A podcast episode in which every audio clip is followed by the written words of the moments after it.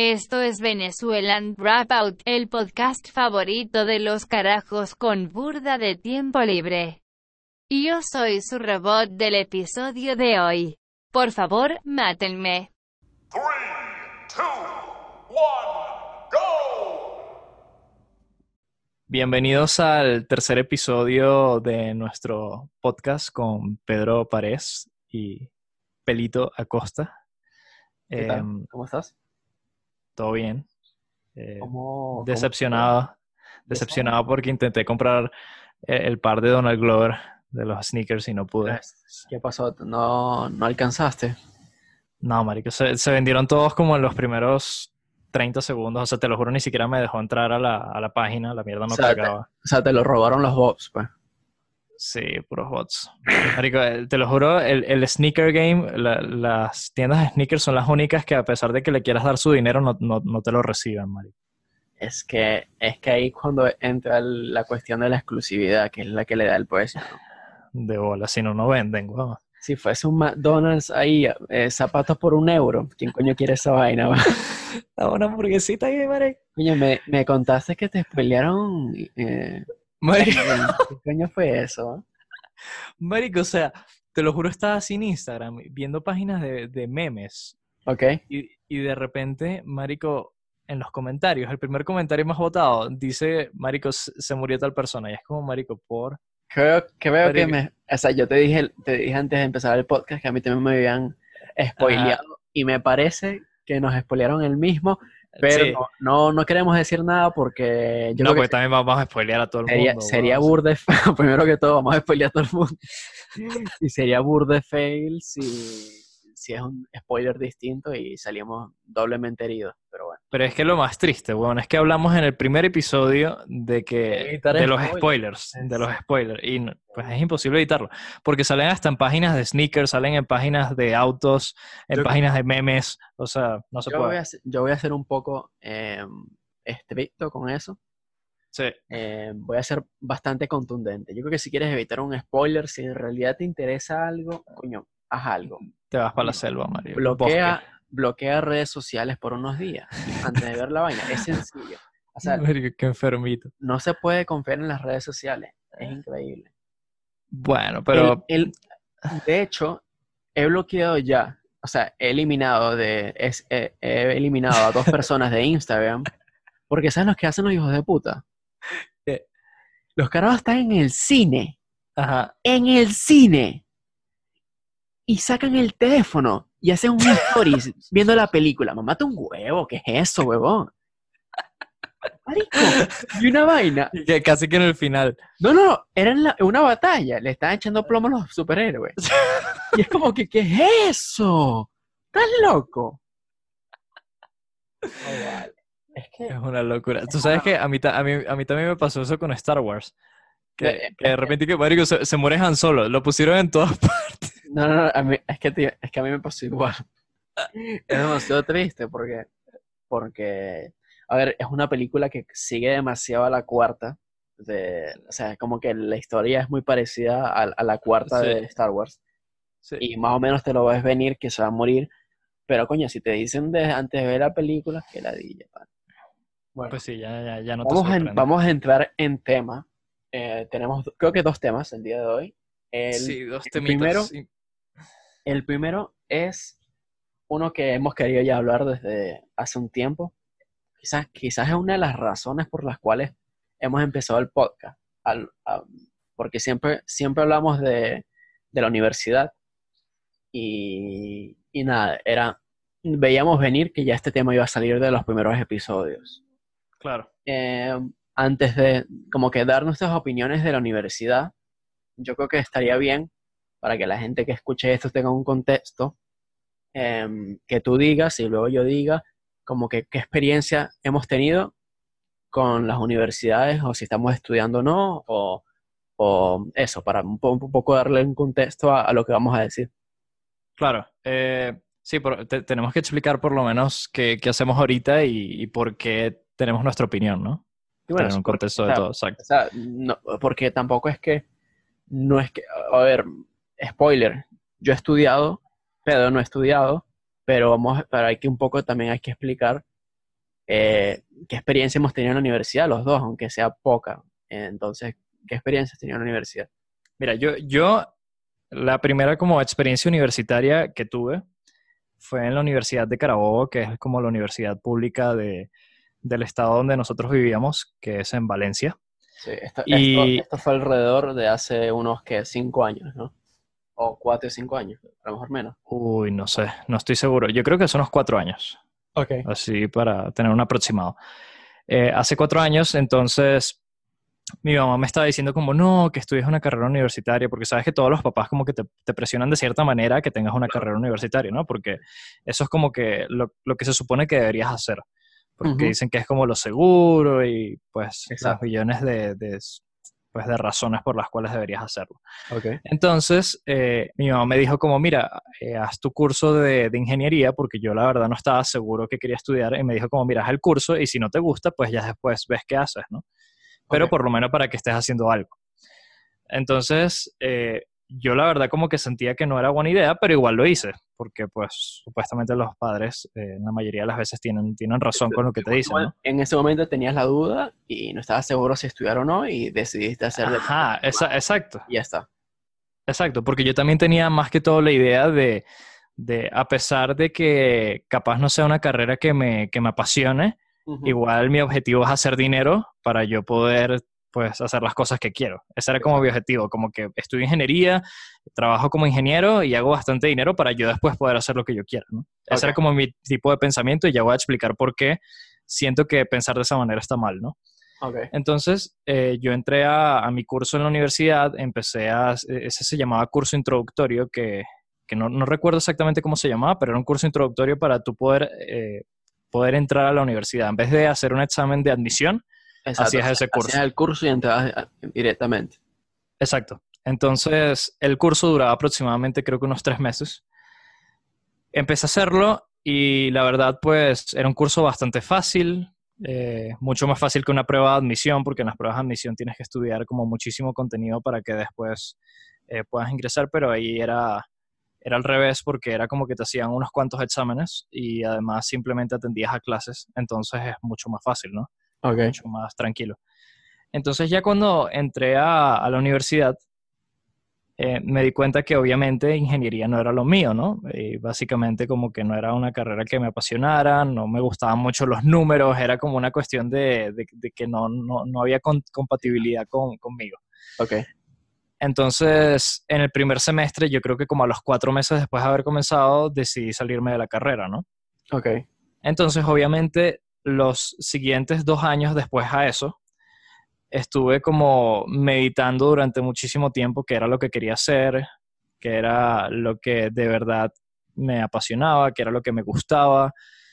Y pues simplemente como que, como que fue bastante complicado, porque yo creo que necesitas bastante tiempo para poder pensarlo y poder decidir y poder Una, una, una cosa que, encontrar. sí, una cosa que antes de, Sí. Perdona que te interrumpa, antes, sí, sí. De, yo, antes de yo decir eh, mi experiencia en la universidad, algo que tenemos que estar de acuerdo es que, no o sea, yo por ejemplo, yo me gradué del, del bachillerato a los 16 años. Sí. Coño, 16 años no es una edad para decir qué es lo que coño vas a hacer con tu puta vida. Sí, claro. Tú también te, te graduaste muy, muy joven. Pero normalmente la gente en Venezuela se gradúa a los 17. Yo, yo me gradué a los 18. En serio. Sí, casi a los 18. O sea, cumplí 18 cuando salí. No, yo, yo tenía 16 en ese momento. Y, y es que a mí, me parece esa edad demasiado corta como para, o sea, decidir algo tan importante en tu vida, que es como que qué es lo que vas a hacer, no solamente por los próximos cuatro años, sino con, quizás con el resto de tu vida. O sea, es como que es demasiada responsabilidad para un, para para un niño. Es que éramos unos niños, ¿sabes? Claro, y es que todas las personas que salen de bachillerato en cualquier país del mundo están entre los 16 y 19 años, 19 poniendo un máximo así muy alto, ¿sabes? Sí. Y pues obviamente esa edad ni siquiera sabes realmente qué es lo que quieres hacer. Hay muchas personas que probablemente sí, ¿no? Hay muchas personas que probablemente quieran, quieran- ya estás decidido, sí. Ajá, exacto, que quieran estudiar medicina y cuando llegan a los 18 empiezan a estudiar medicina y pues simplemente es lo que quisieron hacer toda la vida y perfecto, ¿no? Pero yo creo que para la mayoría de la gente es un, es un tema eh, bastante, no sé, que, que estresa un poco, da un poco de ansiedad por el hecho de que como que te obligan a tener una decisión antes de simplemente tener una decisión de verdad, ¿sabes? Yo soy como que te presionan, te presionan mucho. Sí. Sí, yo soy muy partidario. Algo que yo no veía en ese momento, porque cuando yo tenía 15, 16, 17 años, o sea, yo pensaba como que, no, la gente se toma un año sabático simplemente porque no quiere estudiar y se la pasa en fiesta, o a lo mejor viaja en un país y lo que hace es, es relacionarte con gente, ese tipo de cosas. Pero, Sí. coño, ahora yo veo la importancia, o sea, yo estoy súper partidario de hacer año sabático apenas terminar la- el, año- el- el bachiller. Sí, es necesario. Es Y- necesario, o sea, como que un año de, coño, pensa, o sea, obviamente, si, si estás completamente claro que lo que quieres hacer es estudiar en la universidad, ya tienes claro la carrera, no pierdas tiempo. O sea, empieza de una vez, si estás muy seguro. Pero si estás sumamente, o sea, si estás mínimamente indeciso, recomendaría completamente tomarte un año sabático. Y no, y no hay, y no, y no hay vergüenza en hacerlo. No te sientas mal porque tú, estás, tú no estás haciendo nada y a lo mejor ves a tus amigos o a gente que conoces ya estudiando. Coño, es una vaina que es, coño, que ahora la veo de sentido común. Sí, pero primero hay que decir muchas cosas. O sea, primero, eh, las personas tienen que entender que el hecho de que una persona esté estudiando medicina y ya esté en el cuarto año y tú ni siquiera hayas empezado a estudiar no significa nada. No significa nada. O sea, cada, cada quien está a su tiempo y tú si simplemente no has encontrado qué es lo que quieres hacer, significa que, pues simplemente yo creo que la vida te puso esa, situ- esa situación para que tú puedas encontrar qué es lo que necesitas. No, no es porque simplemente eh, te pongas a, a tener la percepción de que otras personas están más avanzados que tú, porque la vida no es una carrera, pues la vida en, no es un... Exacto. en general, en general, yo creo que para, no solamente para la universidad, para todas las cosas, compararte es lo más terrible que puedes hacer en tu vida.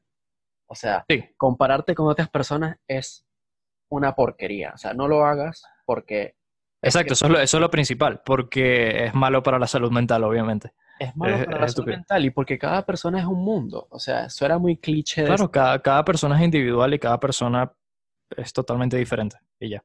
No puedes comparar nada con nada.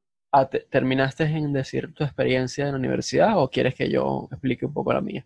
No, no he terminado. Entonces, a ver, voy a, voy a hacerlo rápidamente para no expandirme tanto en esto. Entonces, eh, estuve unos cuantos meses después de, de salirme de la universidad, porque todo esto que estoy contando se cuenta muy fácil, pero la cuestión es ver eh, desde tu situación como mental en el momento, cómo te sentías y además la, pres- la presión, ¿no? Exacto. Porque, por ejemplo, yo, yo cuando tomé la decisión de salir de la universidad, pues obviamente mis papás no querían que lo hiciera, o sea, mis padres no querían que lo hiciera. Estaba en contra. Y, exacto, y no solo el hecho de que estaban en contra, porque tú después de que tomas la decisión, es como, como ok, eh, simplemente sientes toda esa presión de que dices, ah, yo, soy, yo voy a ser una persona que no estudia en la universidad, no tengo una carrera y te hacen sentir como menos, ¿no? Ok. Pero entonces, el problema no es ese, el problema es después, ya cuando llevas unos cuantos meses sin hacer nada y te empiezan a hacer la presión de que, mira, tú andas ahí haciendo nada y te, te hacen sentir como si fueses un vago, ¿sabes? Así como si estuvieses en tu casa ahí, no sé, fumando weed Sí, sí, así todo. Y marico, eso, es lo- eso no es lo que pasaba, sino que simplemente estás en tu casa intentando pensar y encontrar qué es lo que quieres hacer. Porque también para uno encontrar qué es lo que quieres hacer, tú no puedes estar haciendo otra cosa. O sea, tú, necesitas dedicarte a eso mentalmente y, en- y con acciones también. Tú necesitas eh, ex- experimentar cosas. Necesitas decir, voy a intentar esto y pues simplemente las cosas que te dan curiosidad las intentas y si no te gustan, pues pasas a la siguiente y ya, ¿no? Entonces, pues simplemente después de todos esos años, eh, empecé a darme cuenta como todas las personas que yo veía, simplemente para terminar este punto rápido para que tú tu experiencia, Sí. eh, yo veía que todas las personas que tenían carreras universitarias, la mayoría de las personas no terminaban dedicando su vida a eso, ¿no? Claro. Y yo me di cuenta que lo que pasa es que esa misma presión que le hacen a toda la sociedad en general para que estudien en la universidad una carrera que ni siquiera están seguros, termina siendo que la terminen estudiando, se gradúen, tengan un título, capaz trabajen unos años, pero se den cuenta que les gusta otra cosa. sea, como que- Entonces, mm, como que indirectamente terminan odiando esa carrera gracias a la presión que, que, que se les otorga desde el inicio, ¿sabes? exacto, y no, y no solo, no solo odiándolas, sino dándose cuenta que no es lo que les gusta hacer y que podrían hacer algo que los haría más felices. Y eso es todo. Entonces, a ver, ahora cuenta tu experiencia. Yo, eh, bueno, yo como acabo de decir, me gradué a los 16 del- bachiller. Sí. Desde apenas, sub, apenas me gradué del, del bachillerato, eh, sabía que me iba a mudar, o sea, que sabía que me iba a ir de España y Sí. me quedaban como unos seis meses. Yo, estuve, yo tuve como unos seis meses sabáticos, eh, en donde aproveché para simplemente informarme acerca de las cosas, estudiar por mi cuenta cosas que me gustaba. También aproveché para salir con amigos, salir con mi, con mi papá que, que él se quedó en Venezuela, entonces aproveché bastante ese tiempo con él. Eh, y un poco, claro, un poco re- relacionándome con, con gente que sabía que no iba a ver en, el, en unos años, porque yo me iba de mi país y yo no sabía hasta cuándo iba a volver. Exacto. también, bueno, aproveché ese tiempo para trabajar, yo creo que es algo importantísimo. Eh, si no haces un año sabático, yo te recomendaría que trabajes de algo, de cualquier cosa. Porque te- eso, trabajar después de- del bachillerato te va a dar una perspectiva arrechísima de lo que es el mundo realmente, que no es para nada, para nada, para nada como lo muestran en un salón de, de clases.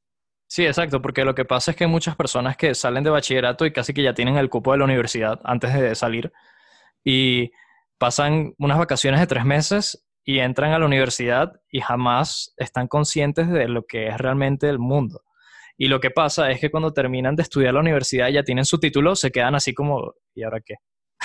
Claro. Se quedan como, "¿Ah, ¿qué hago ahora? O sea, y después cuando empiezan a trabajar y todo eso, empiezan a darse cuenta del valor que tiene el dinero, se concientizan del valor del trabajo, de- del esfuerzo que tienen que hacer las personas para ganar lo que tienen, básicamente. y además en el trabajo te das cuenta, o al menos yo me di cuenta, que, a ver, necesariamente quizás no necesitas un título universitario, en ese momento lo, lo percibí de esa manera, sino una habilidad, como ser bueno en algo.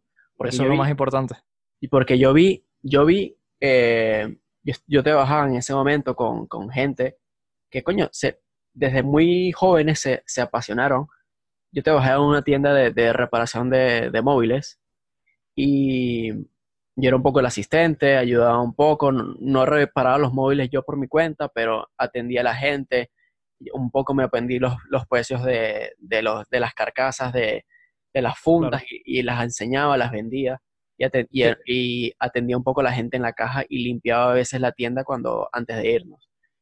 Eh, y vi que habían compañeros míos de- del trabajo que simplemente tenían desde pequeños una habilidad o desarrollaron una habilidad que era el software y, y una, una pasión por el, mu- por el mundo del móvil. Entonces, coño, no tenían una carrera, no habían estudiado para ser reparadores de móviles, simplemente tenían una habilidad y hacían esa vaina arrechísimo y se No, y ganaron hacían, hacían de eso un trabajo, exacto. y se hacían muy buen dinero. Y ahora mismo esos carajos están fuera de Venezuela y ¿de qué crees que estás trabajando? Están trabajando de lo mismo, reparando móviles y le va muy bien.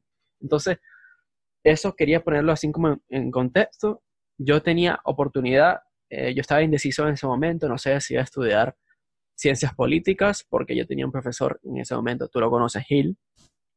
Eh, a mí en lo personal, ese profesor me, me inspiraba muchísimo, me gustaba muchísimo y me hizo darme cuenta de, de lo mucho que me gustaba la historia de Venezuela, lo mucho que me gustaba la historia de, o sea, como que la, historia en general y, y- y no sé, me da como ese, ese picazón de, de meterme quizás, no sé, no sé si directamente en la política, pero me gustaba eh, la carrera de ciencias políticas.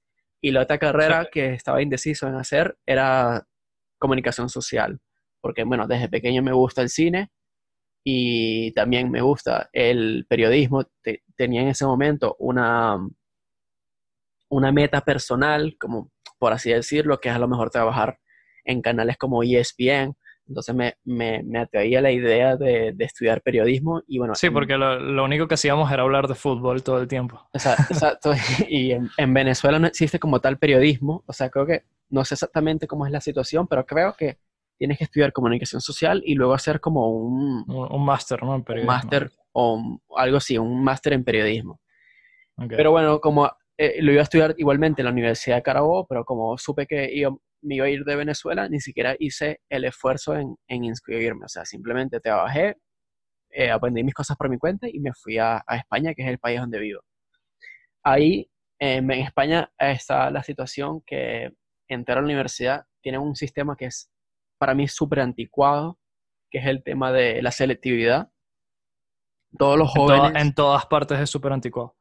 Bueno, pero en ese... En Las que, para- las que he visto, por ejemplo. A los 18 años, cuando tú sales del bachi- aquí en España se sale el bachillerato a los 18 normalmente. A Sí. los 18 años eh, presentas la- el examen de selectividad, que es el que te da, si no me equivoco, el 40% de la nota de la universidad. O sea, como que cada universidad tiene una nota, eh, una nota de corte, creo que se llama. eh, Sí. Dependiendo de la universidad y la carrera es mucho más alta. O sea, si no, no sabes lo jodido, lo jodido que es entrar a una universidad de renombre pública aquí en España. Coño, si tú dices, coño, mi, mi sueño es estudiar medicina en tal universidad, créeme Ah, es una locura. Es es una, una locura. locura, es una absoluta locura. Eh, es- esa es la, la gente, los jóvenes esos que se, o sea, que literalmente lo que hacen en- desde los 14 años hasta los 18 es estudiar todo el día, todos los días. Entonces yo vi ese sistema súper anticuadísimo. Igualmente, no tenía esa presión social en cierta manera porque en ese momento pensé que era lo más adecuado hacer, estudiar una, estudiar una carrera universitaria. Yo llegaba a un país nuevo y yo pensé que la única manera de, como que de entablarme en esa sociedad, en, ese país, era, coño, primero que todo, eh, relacionarme socialmente con la gente y eso, la universidad es uno de, los pruebas más importantes, que, o sea, socialmente eh, eh, existe como algo que desde tu casa y desde cualquier otro sitio que estudies eh, no, no te va, no te lo va a permitir, esa, esa, esa sociabilidad con la gente, eh, desarrollar esa, esos, esas capacidades. Y eso, Sí. fue, eso fue lo que pensé en ese momento. Eh, al final, en esa prueba de selectividad que te digo yo, que por cierto, es muy, muy, muy, muy, muy, muy jodida. O sea, para la gente en los Estados, en, en España es algo fácil porque ven ese temario durante los dos años anteriores. Pero para Claro, un plano, a ver, a lo mejor hablo por mí solo y hay venezolanos que tampoco les parece tan jodido que lo han hecho. Pero salimos con muy mala preparación. Por eso muchísima gente, muchísima gente que yo conozco aquí que se va para España antes de hacer la selectividad hace cursos. Porque Sí, claro, hay que, realidad- hay que hacerlos a juro porque aquí, realidad- em, o sea, en Venezuela no te dan, no te dan temas que te dan en los últimos dos años en España, por ejemplo. Sí, sí. O sea, se- según yo, hay, hay, hay seguramente un año o dos años que no nos dan a nosotros para poder graduarnos. bueno, si te, Y básicamente esas son las cosas que te preguntan en las pruebas. Si te contara Sí. lo que, o sea, lo que en, en España explican cosas en bachiller de matemáticas y física que a lo mejor se ven en sexto semestre de universidad en Venezuela. Exacto, sí. Eso es Eh, verdad. Y por ejemplo, el castellano en España es una cosa totalmente distinta. O sea, el castellano me refiero a la asignatura, a la materia. Sí, sí.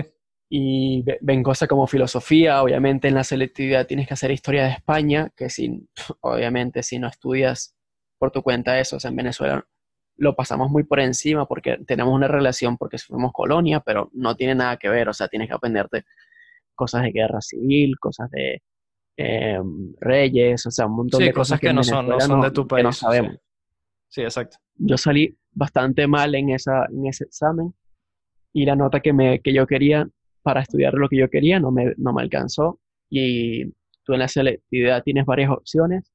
Me salió creo que fue mi tercera opción, que era ingeniería informática. Sí. Y era algo que yo no quería estudiar. Yo quería estudiar en ese momento comunicación audiovisual, pero yo, por esa presión social que, y esa presión familiar que estabas hablando, fue por la cual yo la añadí. Como que mi padre es ingeniero y, Ok. Y había como esa posición de, no directamente, porque mi papá no me decía, estudia esto, pero estaba como esa, esa marioneta por encima que te decía, coño, a lo mejor debería ser ingeniero porque tu papá es ingeniero y vaya. Entonces, esa fue una de Sí, mis exacto. opciones. Claro. Informática porque siempre me gustó el mundo de las computadoras y tal, y creo que de las informáticas era la que más estaba acorde a mis gustos. Ok. Yo me fui a Salamanca a estudiarla, fue la vaina más. O sea, no, no voy a hablar mal de, de la ciudad. Yo, bueno, no voy a hablar mal de la ciudad porque es una ciudad genial universitaria, pero simplemente la pasé muy mal porque no era, no era lo que quería estudiar. Tenía además, Sí, claro. dieci- tenía además 17 años, era la primera vez que vivía solo en un país nuevo. Eh, la verdad es que yo siempre he sido una persona muy solitaria y con eso no tengo problemas, pero si a eso le sumas que estás en, en un sitio estudiando algo que no quieres estudiar y que realmente no te gusta, coño, se Sí. vuelve muy jodido, te deprimes muy fácil. Yo me salí sí, la- se siente muy pesado, ¿no? Súper Sí, pesado. Yo solamente duré menos de un año en la Universidad de Salamanca. Yo me salí, em, tuve como un año sabático, entre comillas, en el que, en el que lo aproveché, entre comillas también, eh, Sí. estudiando cosas por mi cuenta, haciendo cursos, em, trabajando, montón de cosas. Tampoco quiero entrar en detalle. Y Sí. luego, em, ya con un poco más idea de lo que realmente quería hacer y también quizás un poco con, ligado a lo de la presión social y la presión familiar, surgió una duda de nuevo. Yo recuerdo exactamente, eh, perfectamente, eh, uno de los trabajos que yo tenía es que yo ayudaba, eh, aquí en España, yo ayudaba a un señor venezolano que le ponía, ah, coño, le ponía como papel a las, a las, a los vidrios, a las ventanas de, de las, de los negocios. No sé exactamente lo que, no sé si no sabes lo que me refiero. Eh, eh, Sí, como publicidad. exacto, sí, pero, Sí, pero es algo muy jodido, tienes que quitarlo con una paleta eh, porque se pega a la, a la, a la ventana, al vidrio, es algo jodido de hacer y jodido de quitar y jodido de pegar. Sí. Eh, um, y recuerdo que lo ayudaba a quitar eso y un día eh, fue una peluquería y un día eh, terminé de quitar la publicidad y me vi las manos y estaban llenas de sangre. O sea, me había cortado y no me había dado cuenta. Ok. Y te lo juro que ese fue el momento, el momento que, no, no voy a decir que cambió mi vida, pero, pero como que me hizo decir, coño, voy a estudiar en la universidad. ¿Qué coño estoy haciendo? O sea, voy a volver a la universidad porque es que no quiero, no quiero hacer esto. O sea, no, no quiero estar ahí trabajando trabajos de mierda. Quiero hacer algo que me guste y creo que la universidad me da esa, esa orientación, quizás esa herramienta para, para, para lograr lo que quiero hacer. Entonces me metí, estoy y estudiando, estudié audiovisuales, algo que estoy ya terminando este año, Ok. y en la Universidad Europea de Madrid, y, y nada, esta, esa es ha sido mi experiencia universitaria. Ok.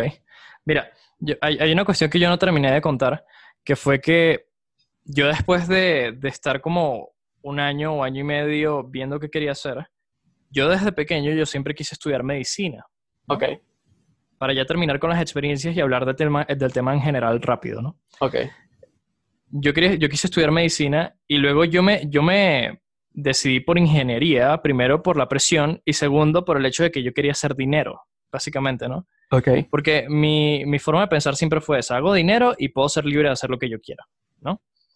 Entonces, eh, yo después dije como, no, voy a hacer mejor algo que me guste, voy a, a lanzarme y voy a estudiar medicina. Entonces yo me puse a estudiar eh, para la prueba de admisión, estudié con Andrés, no sé si te, si te acuerdas Andrés. sí, claro. Andrés, Andrés me enseñó todo, te lo juro. Un saludito a Andrés Saludito. Sí. Y me enseñó unos meses, hice la prueba y salí súper bien en la prueba, pero no pasé por mi promedio, ¿no? Y, y te lo Ok. juro, gracias, te lo juro, estoy súper agradecido de no haber entrado a la universidad de me- en medicina. O sea, fue, fue algo que, que yo creo que cambió un poco mi vida, ¿no? Que miras en retrospectiva y, y como que sientes como que, coño, Si hubiese entrado, capaz no, no estuviese donde estoy ahorita. Exacto. ok. Porque mira, yo, yo salí muy bien en la prueba, pero mi promedio, como mi promedio del- de, la escuela era de 13, que es sobre 20, 13 sobre 20 es como tener menos de 6 sobre 10, ¿no? Menos de Eh, 7 en realidad. Menos de 7, es como 6 punto algo, porque yo tenía como Sí, 6 punto sí, algo. de, de hecho, mi promedio de. Yo cuando homologué mi promedio de Venezuela a España era 6,5, me parece. Exacto, igu- igual el mío es parecido, el mío es 6 con algo, ¿no? Entonces, eh, no entré por esa razón, porque a pesar de haber salido muy bien en la prueba, a ti te sacaban como una, un promedio de lo que sacaste en la prueba con tu promedio escolar y ahí podías, veías si podías tener la posibilidad de entrar, ¿no? Sí, como, un- es, como, es como la selectividad. La selectividad es 40%, la selectividad y 60% eh, Exacto. notas escolares. Exacto. Entonces no entré por esa razón. Entonces, como yo no entré, yo dije como, coño, puedo seguir intentando entrar, yo seguramente para la próxima prueba entre, ¿no? porque la prueba era después de ahí un año, tenías que esperar un año porque es una prueba anual. Y básicamente yo dije, bueno, nada, voy a prepararme para la próxima y entro, ¿no? Eso fue lo que pensé justo después de, de no haber entrado. Ok. Pero después me puse a pensar bastante y yo dije, mira, primero que todo, como que mi, mi cabeza empezó como a maquinar más y es como que me hice consciente de muchas cosas que no estaba consciente. Primero que todo, el, el yo estudiar algo que no me gusta para hacer dinero, para después hacer lo que yo quiera, es algo estúpido. Sí, totalmente. ¿Por qué, por qué pienso que es estúpido? Porque vas a desperdiciar los años más importantes de tu vida haciendo algo que no quieres hacer y siendo infeliz. ¿Ok? Totalmente. Entonces, eso no puede ser una opción, para nada. Luego está la opción de, de ser, eh, de estudiar medicina y ser un doctor, ¿no? Que yo Ajá. quería ser neurólogo, o sea, que es una locura, voy a estar estudiando toda mi vida. No, es- es- así que escogiste la más jodida. Exacto, pero es porque la que, es la que me llamaba la atención, ¿no? Entonces, cierto, es tremenda carrera, es increíble. O sea, es increíble, sí. eh, los que sean neurólogos, mis respetos porque es una vaina increíble y es muy necesaria. Es impresionante. Y, y a mí me da muchísima curiosidad y, y yo te lo juro que a mí todavía me dan esos deseos de, de estudiar medicina. O sea, de que todavía digo como, ¿y qué tal si lo hago? Pero no, no lo hice por la razón de que yo me puse a pensar y yo no quiero ser una persona que me defina por una sola cosa, ni tampoco quiero dedicar toda mi vida a una sola cosa. ¿Ok? Ok. O sea, yo quiero dedicar mi vida a experimentar cosas. Yo no quiero dedicar mi vida a hacer una sola cosa y dedicarme a estudiar y dedicarme a ser alguien que simplemente en vez de ser Pedro Acosta, eh, y Pedro Acosta es como un conjunto de muchas cosas, va a ser como Pedro Acosta el neurólogo, ¿sabes? Claro, sí. Y no, no me gusta No te eso. quieres limitar en ese sentido. Ajá, exacto. No me quiero limitar a posibilidades de hacer cosas que capaz están fuera de, mi, de, de lo que yo creía que iba a hacer. Entonces, yo dije como, prefiero hacer muchísimas cosas y seguir mi curiosidad y seguir hacer las cosas, las cosas que yo quiero hacer para ver qué es lo que, qué es lo que necesito, ¿no? Entonces, yo luego me mudé a México. Me mudé a México y cuando llegué aquí, pues lo, lo que tenía que hacer era conseguir un trabajo. Y el hecho de haber conseguido un trabajo y de trabajar unos cuantos meses, eso fue lo que me hizo decidir todo. Eso fue lo que me hizo abrir los ojos y decir como, mira, ya sé qué es lo que quiero hacer. Vale. Entonces, para que te des cuenta qué tanta experimentación se necesita para saber qué es lo que uno necesita hacer. O sea, primero estudias ingeniería por presión social, luego dices que quieres estudiar medicina, intentas la prueba y luego te vas de país y empiezas a trabajar. O sea, es una locura, ¿no? También, también que, que nuestra, nuestra situación es como especial Sí, por, por el país, por obviamente, el por del Venezuela. país, porque yo creo que yo siento, yo siento que esta como que esta conversación no la tuviésemos. A lo mejor me equivoco, pero a ver si estás de acuerdo conmigo. Sí, Si Venezuela fue, hubiese sido un país, un país estable. estable, buenísimo, en el que estemos ahorita mismo tú y yo hablando en Venezuela y que nos tengamos que habernos ido y todas las personas que conocemos se hayan ido eh, y que sea un país en donde estudiar una carrera universitaria tiene como que tiene un fin. Coño, yo estoy Sí. segu- yo creo que estoy seguro, a lo mejor me das la razón que los dos estuviésemos ahorita terminando la carrera. Yo estuviese ahorita terminando una carrera y, y yéndome de fiesta todos los fines de semana y siendo un, un imbécil. Te Pero- lo juro, Pero te no- lo juro. Pero no sientes que si estuviésemos en Venezuela, un país, Venezu- una Venezuela estable, los dos hubiésemos estudiado, apenas hubiésemos salido del, bachiller y nos estuviésemos Sí. graduando en este momento. Sí, sí, yo estoy súper agradecido por, por lo que pasó en Venezuela, de, de cierta manera. O sea, en serio, en serio, en serio. Y, y así lo veas raro y sea como, marico, ¿qué carajo te pasa? No.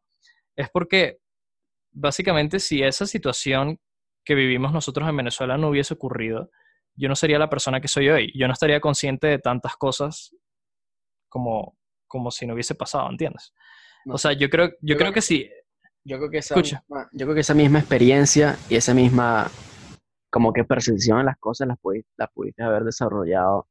Es que la pude tener fue gracias a eso, fue gracias a eso. O sea, te lo juro, si mi papá no lo hubiesen votado de, de, de- de la empresa donde estaba trabajando por haber votado en contra de Chávez, yo probablemente eh, hubiese tenido una vida bastante estable en la cual yo no hubiese tenido que trabajar ni siquiera. Y imagínate yo siendo una persona eh, que simplemente empiezo a, a estudiar en una universidad y simplemente pues tengo las facilidades que tengo, que hubiese tenido, eh, es una suposición, yo no hubiese sido una persona tan consciente, ¿entiendes? Una persona con la percepción que tengo ahorita y con las cosas que quiero hacer ahorita. Yo creo que todas esas cosas que pasamos fueron para, para bien o yo las tomé para bien, ¿entiendes?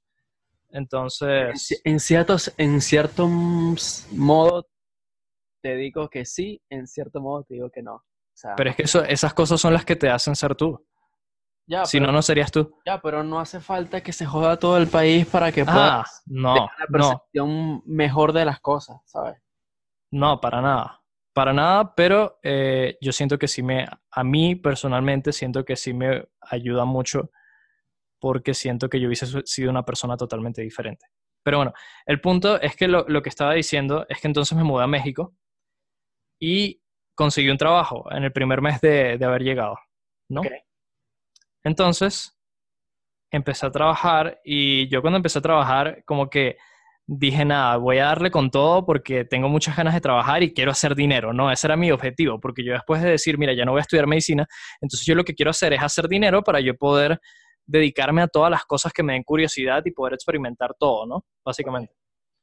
Entonces yo dije, nada, voy a hacer dinero, empecé a trabajar y las primeras semanas, el primer mes, yo fui una persona súper responsable que llegaba tempranito, me vestía así todo bonito, ¿sabes? Como que todo perfecto, ¿no? Exacto. O sea, quería ser como el mejor trabajador del mundo. Ok.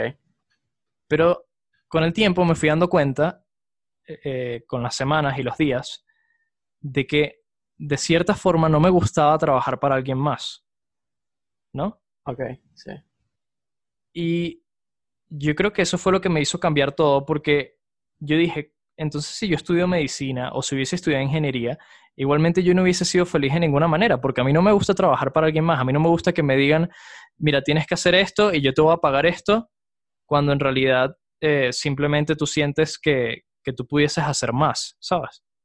Tú pudieses ser en realidad la persona que está, eh, está tomando el control del negocio en vez de ser la persona que está tomando órdenes. Y no me gusta, no me, no me gusta sentirme en esa posición. Entonces simplemente eh, dije como, mira, no me gusta trabajar para alguien más, voy a ver qué voy a hacer. Entonces en los próximos meses como que empecé a llegar un poco más tarde, me di cuenta que podía tener como un poco más de flexibilidad porque dije, voy a pensar qué es lo que quiero hacer ahora, ¿no? Ok. Hasta el momento que simplemente yo me descuidé por completo y me botaron del trabajo, así, me botaron, weón. O sea, me dijeron así como, mira, ya no te necesitamos más, bye, ¿no? Ok. Y entonces, obviamente, te- tú te sientes feo cuando te votan y más por ser irresponsable, ¿no? Se siente feo. Es terrible, sí. Eh, se siente feo. Bueno, a mí, a mí me han echado un trabajo solamente, pero, Sí. pero no fue por irresponsable, fue por mala comunicación entre el jefe y yo. Claro. Pero bueno, ahorita, ahorita cuentas eso. Eh, pero entonces la cuestión es que yo, a mí cuando me votaron, yo ni siquiera me sentí mal. Fue como mierda, por fin, huevón. O sea, como que quería hacerlo, pero no lo había hecho, ¿no? Ok. Y eso que estuve trabajando nada más cuatro meses, ¿no? Entonces yo, después de esos cuatro meses, dije, nada, voy a vivir con lo que ahorré y con el, poco, con, lo, con el otro dinero que tenía ahorrado de antes, ¿no? Y simplemente voy a intentar encontrar alguna forma de yo hacer dinero por mí mismo, ¿no? Ok. Y con el tiempo me fui dando cuenta que lo más importante no era hacer dinero. Eso no era lo más importante. Porque yo con el dinero no iba a hacer lo que yo, me, lo, lo que yo quisiera hacer, sino al revés. Yo tenía que hacer lo que yo quisiera hacer para que luego llegara el dinero. El dinero es una consecuencia, ¿entiendes? Sí, en eso, en eso ya lo hemos, ya lo hemos conversado alguna vez anteriormente. Exacto. Y, y coño, es una vaina súper cliché, pero coño, el que escuche esto, y s- a lo mejor, a lo mejor alguien de 15, 16 años está escuchando esto, pero nunca estudies algo. O sea, nunca, nunca. Nunca hagas como que, vale, yo quiero estudiar medicina porque yo sé que si estudio bastante tiempo medicina y me especializo, yo sé que, mira, conozco a este médico y tal, y voy a estudiar algo que me va a dar mucho dinero. No hagas nunca eso. Simplemente haz algo que te Sí, guste. Si eso, sí, si, si, lo- si es algo que te guste, por muy cliché que suene, si es algo que te guste y le dedicas mucho tiempo y, te, y, lo, y lo, lo perfeccionas, le das, le das tu toque, le dedicas bastantes horas, te estoy seguro que vas a hacer dinero. A lo mejor no te vuelves, no- a lo mejor no te vuelves millonario, pero vas a estar feliz. Porque, porque luego, porque eso también eh, ahí interfieren algunas cosas, la suerte, Ot- otras variables, sí, obviamente. y tal. Pero, coño, vas a tener dinero suficiente y vas a estar feliz, que al final es lo más importante. Yo, piensa, piensa que son cuatro años de tu vida, como mínimo, como mínimo cuatro años de tu vida. Y es una de las cosas como que, que, que quizás no se, no se toma en cuenta. Pero estos cuatro años de tu vida, si estás haciendo algo que no te guste, estás quitando cuatro de tus años de tu vida que quizás sean los más productivos Exacto. una persona que tiene 18 años hasta 25, más o menos, que esas son las edades universitarias regulares, 18 a 25, coño, es una persona que está quizás en una de sus topes de productividad, quizás no mentalmente, Exacto. pero físicamente sí. Y no, y no solo de productividad, y eso, ese, este es el problema que tengo yo con las universidades, entonces por eso voy a terminar de, de- de hablar de mi experiencia para, con- para que hablemos en general de la universidad, ¿no? Sí. Eh, un gran problema que tengo yo con las universidades es ese que yo siento que entre tus 18 y 28 años, por ejemplo, son tus años más creativos, ¿no? Entonces, si tú matas tus años creativos haciendo algo que quizás no te guste o haciendo algo que sea totalmente como guiado, no tienes espacio para creatividad, ¿no? Pero ahorita hablamos de eso. Eh, entonces, la cuestión es que eh, el dinero, yo entendí que el dinero es una consecuencia y que básicamente yo no, yo no tengo que hacer algo para después a- poder hacer lo que yo quiera, sino al revés. Yo tengo que ver qué es lo que yo quiero hacer, qué es lo que me gusta hacer y qué es lo que me divierte. Y haciendo eso que me divierte, yo de alguna forma voy a, voy a, a descifrar cómo hacer dinero con eso. ¿No? Ok, sí. Entonces, yo básicamente empecé a buscar, a buscar, a buscar, y de repente me di cuenta, porque conocí a mi novia y eso pues tiene una influencia bastante grande en lo que estoy haciendo, me di cuenta que me gustaba mucho la ropa, me gustaba mucho la moda. De cierta manera, no sé cómo no me había dado cuenta de eso, pero sí me gusta muchísimo. Ok. Y básicamente eh, dijimos como, ¿qué podemos hacer con la ropa para hacer dinero que, que nos guste y que nos divierta?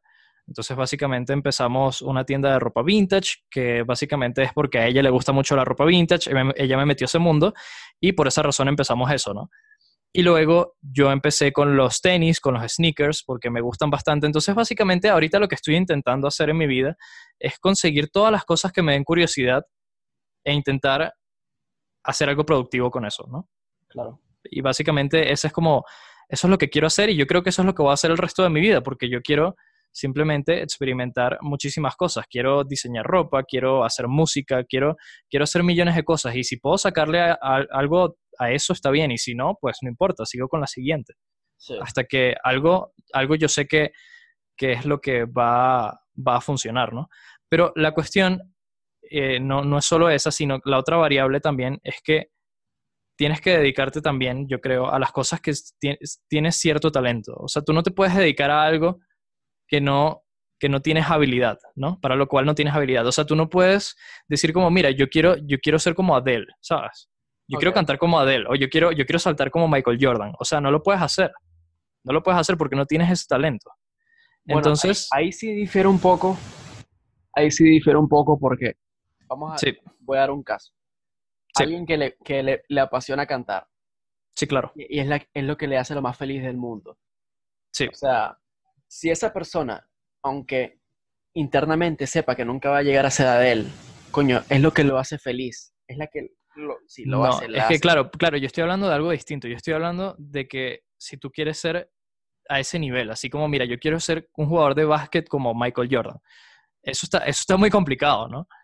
Porque, pero por ejemplo, no, yo mido, yo mido unos 70. Yo mido unos 70. Ah, ¿Entiendes? bueno, pero claro, estás hablando más que todo como de, de ser realista. Exacto, se- también tienes que ser honesto contigo mismo y no, y no puedes decir como, mira, yo quiero ser modelo y mides unos 50 y, y pues no eres tan, tan atractivo, ¿sabes? En, en eso sí, en eso sí, sí estoy de acuerdo. O sea, si tú mides 1,70 y tienes 15 años y no eres bueno en baloncesto, mira, es momento de que abres los ojos, no vas a ser Michael Jordan. Exacto. Pero, O sea, también, sí, claro. sí. pero claro, en, en cierto modo, si es lo que te apasiona, si tú dices, mira, yo es que yo quiero ser, yo quiero ser DJ, y es que yo no veo otra cosa que sea DJ, y a lo mejor no se te da muy bien, La música ya como que música, no tienes buen ritmo y vaina, buen ya. ritmo, no tienes buen oído, tu- tus referencias y, y tu gusto musical es bastante malo, entonces lo, lo, lo influyes en tu música, y, y- pero es lo que te apasiona, coño, yo no soy quien para decirle a esa persona, ponte a hacer otra cosa. Si te hace feliz, Exacto, eso lo tiene que hacer uno mismo, exacto. Sí, porque si alguien te llega y te dice, mira, tú no puedes hacer eso, con más ganas lo vas a hacer, pues, sí, básicamente. dice, mamá, un juego y ya está. Exacto. Ajá, pero entonces lo que, lo que estábamos hablando. eh, básicamente entonces las universidades, eh, el, el gran problema que tengo yo es ese, que la creatividad eh, básicamente te la matan totalmente porque es un sistema totalmente escolarizado, escolarizado, es como un sistema, ¿no? Ok. Entonces existen hasta carreras de artes, o sea, tú puedes ir y estudiar carreras como producción musical y esas cosas, ¿no? Pero si tú te das cuenta, la mayoría de las personas que, que lograron ser músicos excelentes, genios en la música, no son personas que estudiaron producción musical ni estudiaron nada que tenga que ver con la música. Eso es algo que simplemente ellos crearon de su propia creatividad, porque a ti nadie te puede enseñar cómo crear algo. A ti te pueden enseñar la teoría, te pueden enseñar técnica, te pueden enseñar lo que sea, la historia, pero no te pueden enseñar cómo hacerlo. Bueno, Y, eso, y ese es el problema que tengo yo. Escucha, ya va rápido. Ese es el problema que tengo yo también con carreras como negocios internacionales. Brother, si tú quieres hacer negocios, haz negocios, no estudies negocios. Porque la cuestión es que tú- a, a ti un profesor que jamás ha hecho un negocio en su vida te va a enseñar sobre negocios. Eso es imposible. Ahí, O es- sea, ahí es cuando quizás añadiría el hecho de, para quizás más, más carreras artísticas. A ver, esta es mi Sí. opinión. Pero, coño, yo soy más partidario del tema de los institutos que de las propias universidades. O sí, sea, que son especializados. o sea, yo, o sea, si, si- un, un consejo, si tú quieres hacer cine, estudia una escuela de cine. Estudia una Sí. escuela de cine. O simplemente ponte a hacer cine. Pero si quieres estudiar algo, porque sientes que no tienes la, como que la capacidad o el tratamiento narrativo, un poco quieres como que más, eh, como que aprender a cierta- de ciertas cosas y no te ves preparado que simplemente coger una cámara y ponerte a grabar, pero no te pongas a estudiar comunicación audiovisual. Porque, Sí, claro. O no te pongas a estudiar comunicación social. Coño, simplemente estudia una escuela de cine o ponte a grabar cosas. Eso sí soy Sí, eso es, eso es verdad.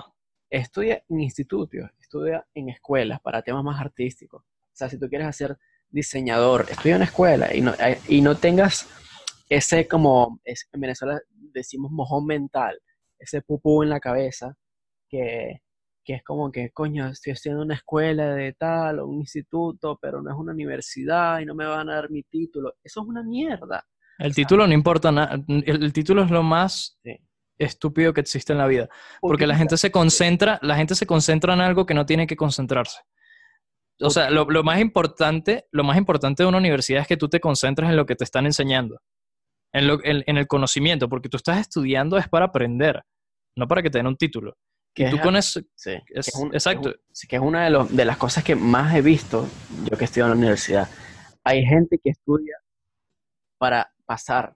Es una cosa increíble. O sea, una de las cosas que más me molesta dentro de un salón de clase. Que un profesor explique las cosas para pasar un examen o que los alumnos pidan algo para pasar un examen y no para aprender. O sea, a mí me da totalmente igual sacar un 5 que un 10, que las notas sobre 10. Yo lo que quiero Claro. es aprender, tener esos conocimientos. Y un Sí, poco claro. para, para completar lo que tú dices, yo siempre he pensado que hay que uti- utilizar la, la universidad como herramienta. O sea, Exacto, es una herramienta. o sea, pensar antes de estudiar, antes de entrar a la universidad o no, pensar un poco. ¿Creo yo que la universidad me va a ayudar a hacer lo que yo quiero? ¿Sí o no? Si, tú- tú sa- si la respuesta es sí, estudie en la universidad. Perfecto. Si la respuesta es no, no estudie. Exacto, así de simple, así de simple. Y tú sabes qué es lo crucial, lo crucial en este tema, es entender que lo más importante en la vida es tener una habilidad. Eso, es- eso es Eso, totalmente. eso, eso es todo. Entonces, si tú dices, mira, la universidad me va a ayudar como herramienta para yo ser mejor en esta habilidad que quiero aprender, sí, estudia y ya. Y si no, pues no lo hagas. O sea, porque la cuestión es que la, la habilidad es, lo, es lo, lo necesario. O sea, tú puedes, tú puedes aprender a reparar autos como puedes estudiar ingeniería mecánica. Y si quieres reparar autos estudiando ingeniería mecánica y te sirve como herramienta, funciona. Pero la idea es que sepas, sepas reparar autos. Eso- esa es la habilidad que tú necesitas. Y si tú te conviertes en el mejor reparando autos, así no tengas un título universitario, vas a terminar trabajando en empresas como Mercedes-Benz y en empresas muy, muy sádicas. Porque básicamente tú tienes mejores habilidades y mejor conocimiento que cualquier persona que estudia en la universidad. Y em- a las empresas no les importa si tú tienes un título o no, a las empresas les importa si tú tienes las habilidades y el conocimiento que ellos necesitan para poder resolver Pero ¿qué el, pasa? el pero, problema que ellos necesitan resolver. Eso es todo. pero ¿qué pasa? Yo que he estado en el mercado la- laboral, o sea, yo, Sí. yo a pesar de que sigo estudiando, que lleve Sí. a terminar, yo, yo he estado ya dentro del mercado laboral. ¿Qué pasa con esos trabajos que sí piden eh, carrera universitaria? Porque, porque no, son bastante más de los que crees. O sea, te metes en, en LinkedIn, te metes en InfoJobs, en páginas de Sí, trabajo. claro. Claro, pero es, uno de los requisitos es un título, son trabajos muy específicos, que, lo- que es una de las cosas por las cuales yo sí defiendo la universidad en cierto, en cierto modo. yo, eh, yo la defiendo para ciertas carreras. Porque si tú quieres ser abogado o quieres ser médico o quieres ser ingeniero, tú necesitas tener una carrera universitaria y necesitas un título, a juro. Sí, yo, no creo que, puedes... sí, yo, creo que, si- yo creo que si estuviste, si obtuviste una carrera sin aprender nada, como que ese es tu peo. Y serás un profesional mediocre. Pero, pero o sea, imagínate personas que sean médicos, ingenieros, economistas, odontólogos, qué sé yo, Exacto. sin título. O sea, tú, tú Ah, no, no puedes. O tú sea, real- tú podrías... ¿Tú realmente te dejarías tocar la boca por alguien que no tenga un título en odontología? Ni de No, obvia- ob- obviamente no. O sea, para esas carreras es, es totalmente necesario. Y para esas carreras, o sea, si tú dices, yo quiero ser abogado, ¿qué hago? Pues tú, o sea, no tienes de otra. No hay otra opción. O sea, no es como que tienes otra vía, otro camino. O sea, no puedes hacer más nada. Entonces, al menos de que quieras ser un abogado de esos ilegales que... que- que- ajá, esos que, de esos que trabajan para narcotraficantes y esas cosas. Verga. Pero, Yo creo que no- los narcotraficantes serían más inteligentes buscarse como alguien que tenga estudios igualmente. bueno, tú qué sabes si el abogado es el mejor del mundo y, ni siquiera estudió, weón. Este, no estudió, o sea, escolarizadamente. Yo creo que por Eh. muy au- autodidacta que alguien sea, también es, es cierto. Yo creo que, o sea, la, la- la academia, o sea, es la que imparte el conocimiento. O sea, Sí, aparte de los libros, que siempre han existido, como que ya hay, muchas formas de aprender. Pero hay una de las cosas que también destaco en la universidad, es la experiencia de un profesor. Es ese feedback que existe con el profesor, que puedes tener buena suerte o mala suerte, pero hay profesores que te cambian la vida, hay profesores que realmente te, te, te motivan. Y, sí, pero yo, yo difiero un poquito con eso porque eso puede pasar con cualquier persona en tu vida. Tú puedes ir a una fiesta y hablar con una persona que te, te, te cambia la vida totalmente porque te dice algo que no, No, te pero, dado no, cuenta. pero, no me refiero, pero no me refiero a alguien que sea tu amigo o alguien te- que te encuentres así y te diga Sí, claro. algo que tú digas, coño, y te cambie la vida. O sea, me refiero más que todo a los profesores que tienen una experiencia que, por ejemplo, tú no vas a, a conseguir desde tu casa. Vas a tener un feedback muy arrecho con los profesores y, si, si hay una relación buena y ese profesor como que, coño, yo a veces me he sentido motivado por ir, por ir a clases. Es una vaina que, que ves un poco la importancia de los profesores. Como que Sí. dictan un poco si esa asignatura o esa materia te gusta o no. O sea, Sí, claro. es como que ese profesor, Esto- es, ese profesor es bueno, bueno, la, la asignatura me gusta. Es malo, me da ladilla. ¿Es así? Sí, sí, claro, eso, eso es verdad. Pero tú sabes que, que- que otra cosa eh, pienso de las universidades, que el gran problema es que si tú quieres aprender a ser el mejor abogado criminal del mundo, ¿no? Penal, penal, ¿no? Básicamente, un abogado criminal. Bueno, pero entonces tú quieres ser el mejor abogado penal del mundo, tú, tú no puedes aprender de un, de un profesor que probablemente no, no haya sido un buen abogado. Eso es lo que yo digo. Pero ¿por Y- qué no haya sido un buen abogado?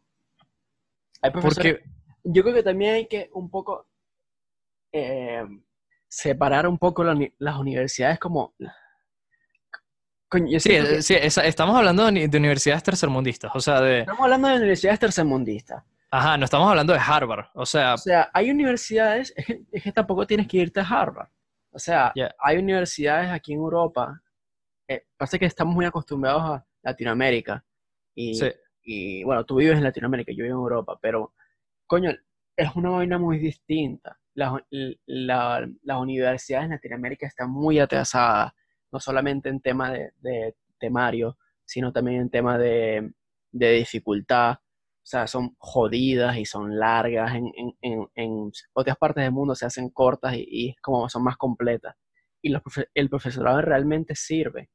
No sí, digo claro. que... Sí, hay, no- hay- no- hay profesores sí. que son sadiquísimos abogados, que son los mejores abogados del mundo, eso pasa también, obviamente, pero en la mayoría de los casos no. Por eso es que una de las cosas, yo creo que más importantes eh, en de, un, de un gobierno, sé que suena como muy quizás utópico, pero los profesores tendrían que ser los universitarios los mejores pagados, o sea, una de las profesiones mejores pagadas, porque La educación debería ser en, en general como la industria mejor pagada de- del, del la planeta. educación debería ser el pilar de la humanidad.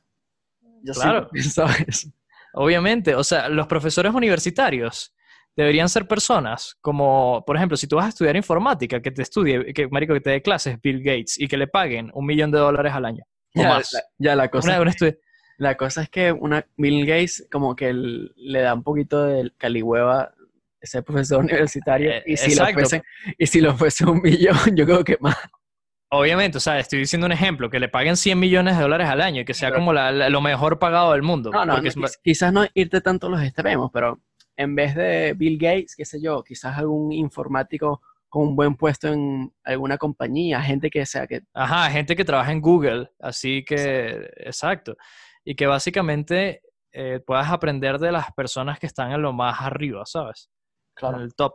Y la cuestión es que, por ejemplo, si la, si la educación fuese como la, la, la industria mejor pagada y, y lo mejor del mundo, pues yo creo que avanzaríamos muchísimo solo por esa razón, porque estaríamos aprendiendo de los mejores, básicamente.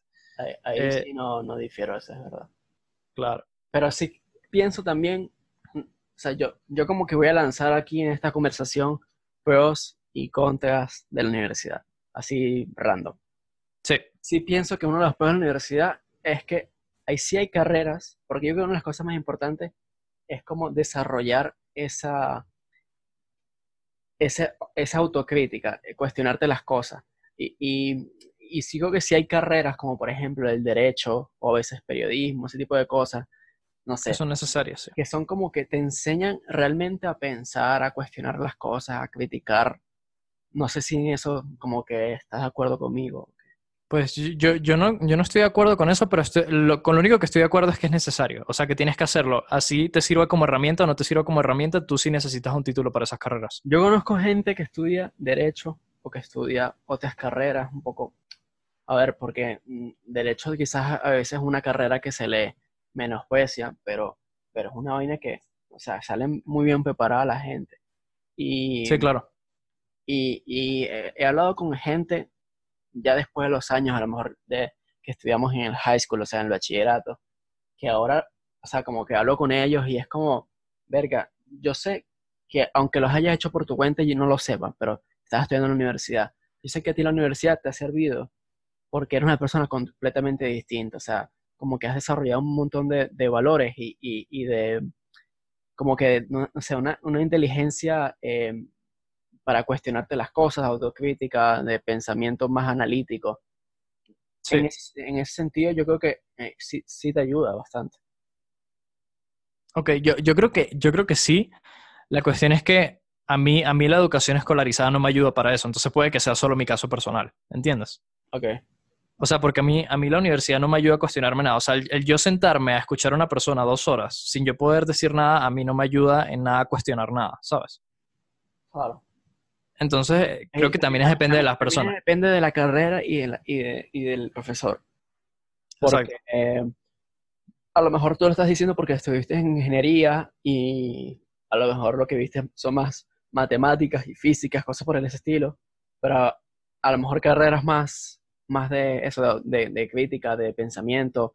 Una de las cosas que más envidio de, de quizás la educación americana es que es que les, dan, les mandan demasiado los essays, o sea, los ensayos. Ensayos, sí. A mí eso me encanta, o sea, a mí siempre me, me ha encantado escribir ensayos. Y esa vaina me parece Sí, eso es necesario. es súper necesario. Es que, es que yo no entiendo cómo esa vaina no es más, como que no es aplicada en todo el mundo. Lo he visto en la educación australiana, la- en la educación británica, en la educación... Mm, Bueno, es que si Eh, hablamos del sistema educativo en general, hay demasiadas cosas que están muy mal. Eh, Está- sí, es- siempre- sí, hay dime. universidades, y sobre todo del tercer mundo, que se han quedado atrás de manera bestial.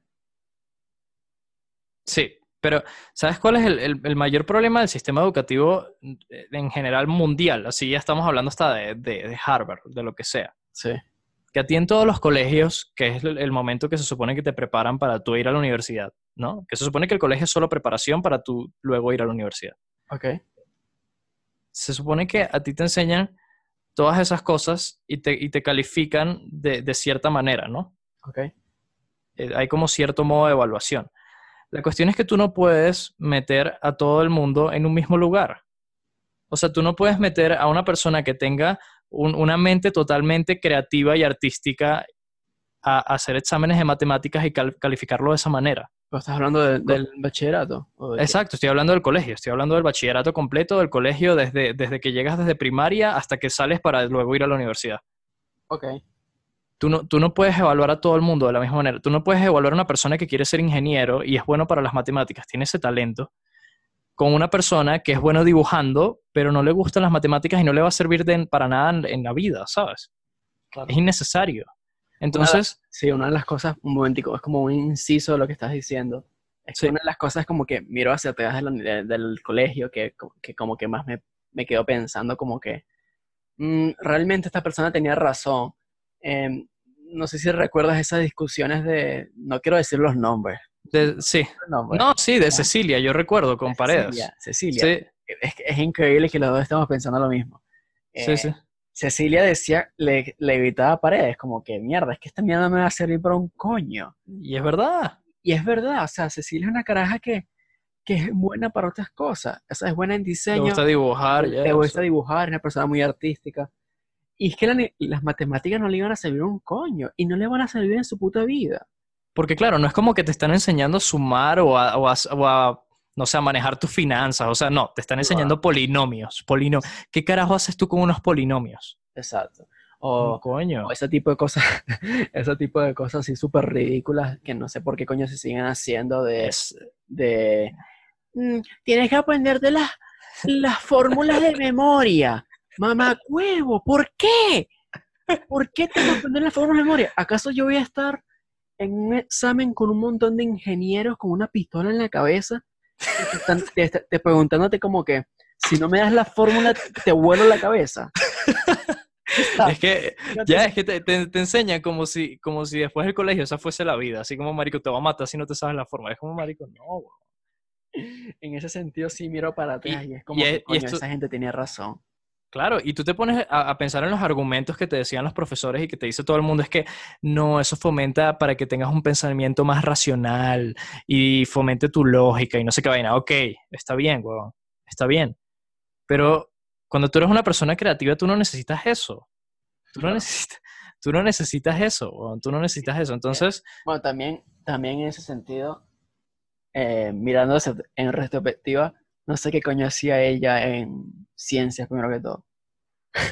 Claro, pero en humanidades igual te enseñan todas esas cosas. No, pero no le enseñan física, química y biología. bro. No, pero matemáticas sí, igual. Pero es más fácil. Matemática es más fácil. Sí, es, humanidades. sí, es, sí es más fácil, eh, de eso estoy claro. Pero lo que digo es que, por ejemplo, a mí desde, desde que, desde primer grado hasta, hasta sexto grado, a ti te enseñan matemáticas y te enseñan todo eso, y eso está súper bien, pero de pana debería ser una educación totalmente personalizada. O sea, de que si tú ves un niño, que, ese niño tiene totalmente, es, es deportista, ¿no? Le, le- le encanta el fútbol y es buenísimo, es como Messi, ¿no? Ok.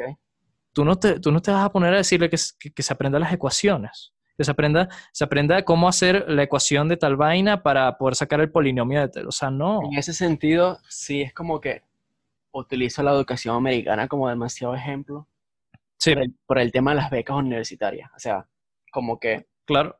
es, es algo que como que, que por cierto, algún día ojalá que hagamos un podcast sobre porque a mí me gusta la NBA muchísimo más que el puto fútbol europeo. Pero bueno, Ok. el, el- en la universidad, en las universidades americanas te ofrecen este tipo de becas a los, a los, a los deportistas de alto nivel. ¿Y qué Sí. te, permi- qué te permite? O sea, como que, que, esa, que esa universidad sea re- bien representada por atletas de primer nivel. Sí, Te le permite a esos jóvenes una educación y una y como mm, por formar parte de la sociedad en cierto sentido porque está en la universidad. Sí. Y, en, en- y en el peor de los casos, si luego al final no llegas a, a- a- lograr tu meta, que es desarrollarte deportivamente Sí. y, y jugar profesionalmente cualquier deporte, tienes la Sí. universidad para, para salvar tu vida. En, o sea, suena, suena mal O sea, decirlo, pero para, como para tener algo. para tener una sea, seguridad, algo. Claro. Como que, vale, no, estás no has perdido tu tiempo eh, levantándote a las 6 Por- de la y por intentarlo. Ya, y por Claro, intentarlo. estás aquí en la universidad, por eso a mí me encanta en ese sentido el, el- el- el sistema americano con lo de las becas. Claro, eso está súper bien. Pero yo lo que digo es que desde pequeños, imagínate que a una persona como, no sé, una, un artista, Sí, un que- artista, Sí, yo, yo como que siento lo que quieres decir, como que imagínate que Messi a los 13 años le hubiesen dicho, coño, Messi, no, no que no juegues fútbol, ponte a estudiar, mamá huevo. no, no, y no, no solo eso, sino al revés. Imagínate que una persona como, no sé, un artista famoso, dime un artista famoso que tú sientas que tiene mucho talento, Eh, qué sé yo, Bruno Mars. sea, Bruno Mars. Bruno Mars. John Mayer. Y- pero, ok, el que sea, ¿no? Bueno, que un artista que tenga mucho talento, o Bruno Mars o quien sea, Como que no te gustó, como que no te gustó mucho eh, John Mayer por tu, por tu reacción. Es que no, no sé, no sé el background de cómo, de cómo crecieron, por eso no Claro. puedo decirlo. Bueno, O sea, porque, porque no puedo dar el ejemplo si no sé cómo crecieron. Pero imagínate que una persona que tenga mucho talento, o, o es John Mayer, así John Mayer pequeñito, ¿no? ok. Pero sin ser alcohólico. eh, eh, básicamente le enseñas desde pequeño a tocar el piano y a cantar mejor, cómo, a, cómo llegar a ciertas notas y ayudarlo con su talento en vez de enseñarle matemáticas. Ok. Yo creo que puedes hacer que se desarrolle de una forma creativa mu- muchísimo más exponencial que lo que, que lo que es, ¿entiendes? Sí. Y eh, igual, si es una persona matemática, si un genio que puede trabajar en la NASA o en lo que sea, de repente tú lo empiezas a desarrollar desde pequeño, a enseñarle mucho más de lo que, de lo que le enseñan a las otras personas, de que le enseñas matemática mucho más avanzada desde pequeño, pues probablemente esa persona va, va, va a poder ser mejor cuando crezca, ¿entiendes? Claro. Eh, básicamente estás explotando el talento a través de una educación personalizada a todas las personas. Y yo creo que ese, ese es el futuro de la educación. Y te lo juro, ese es como un propósito mío de vida, cambiar la educación eh, en general. Que Sí. empiece a ser político, ¿acaso? Oh. Sí, sí yo, pi- yo, pienso, yo pienso entrar en la política, pero igual si puedo hacerlo sin entrar en la política estaría, estaría cool. Como John Acuaviva. No. Una- un- yo voy a, voy a repasar algunos consejos. Sí. eh, algunos consejos que tengo acerca de la universidad. Sí, para, para concluir y porque si no estamos como dando muchas ideas y no damos algo Bueno, claro. tampoco quisiera cerrar el tema, pero voy a darlas. Y si, bueno, Sí, si seguimos hablando no pasa nada. Sí, Como que consejos. Una cosa. Estudia lo que gusta, lo que te gusta. sí. O sea, nunca complazcas a tus padres. O sea, no sé, no es- Eh, Ey, eso no lo dijimos. eh. De pana, eso es algo súper importante. Tú tienes que hacer lo que tú quieras hacer, huevón. Si tú quieres, si tú quieres Coño, meterte una- a, una- stripper, a stripper transexual, huevón, y así tus padres no lo quieran, marico, tú lo haces. Tú lo haces, es, una, es una cosa que como que siempre he visto toda mi vida y es la vaina más triste del mundo, que hay gente que estudia algo porque los papás estudian algo. O sea, no estudies algo solo porque ellos quieren que lo estudies. Sí, o sea, no porque todo se basa en la libertad, en O la sea, libertad no mental. tienes, no tienes que seguir los pasos de tu papá y tu mamá. Y no dejas, y no dejes que, o sea, que ellos vivan su vida a través de ti. Yo creo que eso es una cosa Claro. súper importantísima. Claro. como- es como que, coño, vale, ellos ya vivieron, ya tienen 40, 50 años, ya hicieron lo que, lo que les gustaría haber hecho o no, no te interesa, porque eso sí a ti no te interesa, Claro. y tú haz lo que te guste. Si a ti te gusta hacer, Y esta es tu vida, huevón, es tu vida. Y tú qué sabes si es tu única vida y después de la vida no hay nada y no hiciste nada, va a ser tu, tu- tu única vida. Y Bueno, después hablamos de eso. sí, de, Está. de- de- sí, de reencarnación y tal. Ajá. Eh, no, no estudies algo, o sea, si tú quieres estudiar, qué sé yo, DJ, y tus papás son Sí. médicos, coño, no te veas mentalmente eh, enjaulado en esa decisión de, coño, tengo que ser médico, porque esa es la vaina más No, ya está. y hasta hay, absurda que existe. hasta hay padres que te obligan a estudiar algo. O sea, tú vas a estudiar esto porque sí. Es como, marico, mamá, te un huevo, te vas de tu casa y, marico, eso es lo que te dé la puta gana. Y no les hablas hasta que ellos reaccionen y digan como, marico, soy un La- idiota. La, la única, la única solución a ese tipo de cosas es decir, ¿sabes cómo es la vaina? Yo me voy a poner a trabajar y voy a estudiar lo que, yo me, lo que a mí me gusta con la plata que yo genere. Y cuando a ti te, te salga la, te, se te saque el mojón de la cabeza y me empiezas a extrañar, ya me llamarás y me dirás, coño, vente para mi casa, vente para mi casa, vuelve a la casita. Coño, no, no, y ya está. Entonces, Claro, otro claro. consejo, o como que utiliza, que ya lo mencioné, pero utiliza la universidad como herramienta, o sea, como que pensar, ¿te va a servir o no? Ajá, pero exacto. no- Y, y tampoco la universidad ni lo es todo, ni tampoco es nada. O sea, es una herramienta. Porque hay personas que dicen como, sí, si saco puros 10, huevón, voy a ser Bill Gates. O sea, no, mamá, huevo. Si sacas, si sacas las mejores notas del mundo, eso no te va a hacer nadie. Una cosa que sí quiero decir, Sí. que siempre me da demasiada rabia, antes me, antes me, me producía rabia, ahora es más cringe. Eh, Un poquito de gente- vergüenza ajena. ok. la gente que dice, bueno, es que yo no estudio en la universidad porque Bill Gates, Mark Zuckerberg, eh, Steve Jobs no estudian en la universidad. Cállate la boca, mamá huevo, tú no vas a hacer Apple, tú no vas a hacer Microsoft, cállate la boca. No, no, no, no es eso, o sea, pues tampoco es eso, pues tú qué sabes si el dudo es un genio. Pero digo de que tú no te puedes comparar con un genio. Pero O sea, tú no te es- puedes, porque es que es la misma, Pero es que la gente, pero es que José Luis de, de tu cupita se levanta por la mañana y le dice a su mamá, mira, yo no quiero estudiar porque Bill Gates no estudia. Y sabes, que lo, que, ¿sabes lo, que le, lo que le debería hacer la mamá? Agarrar una chancla y reventársela por la frente y decirle, marico, tú no eres Bill Gates, ponte a estudiar.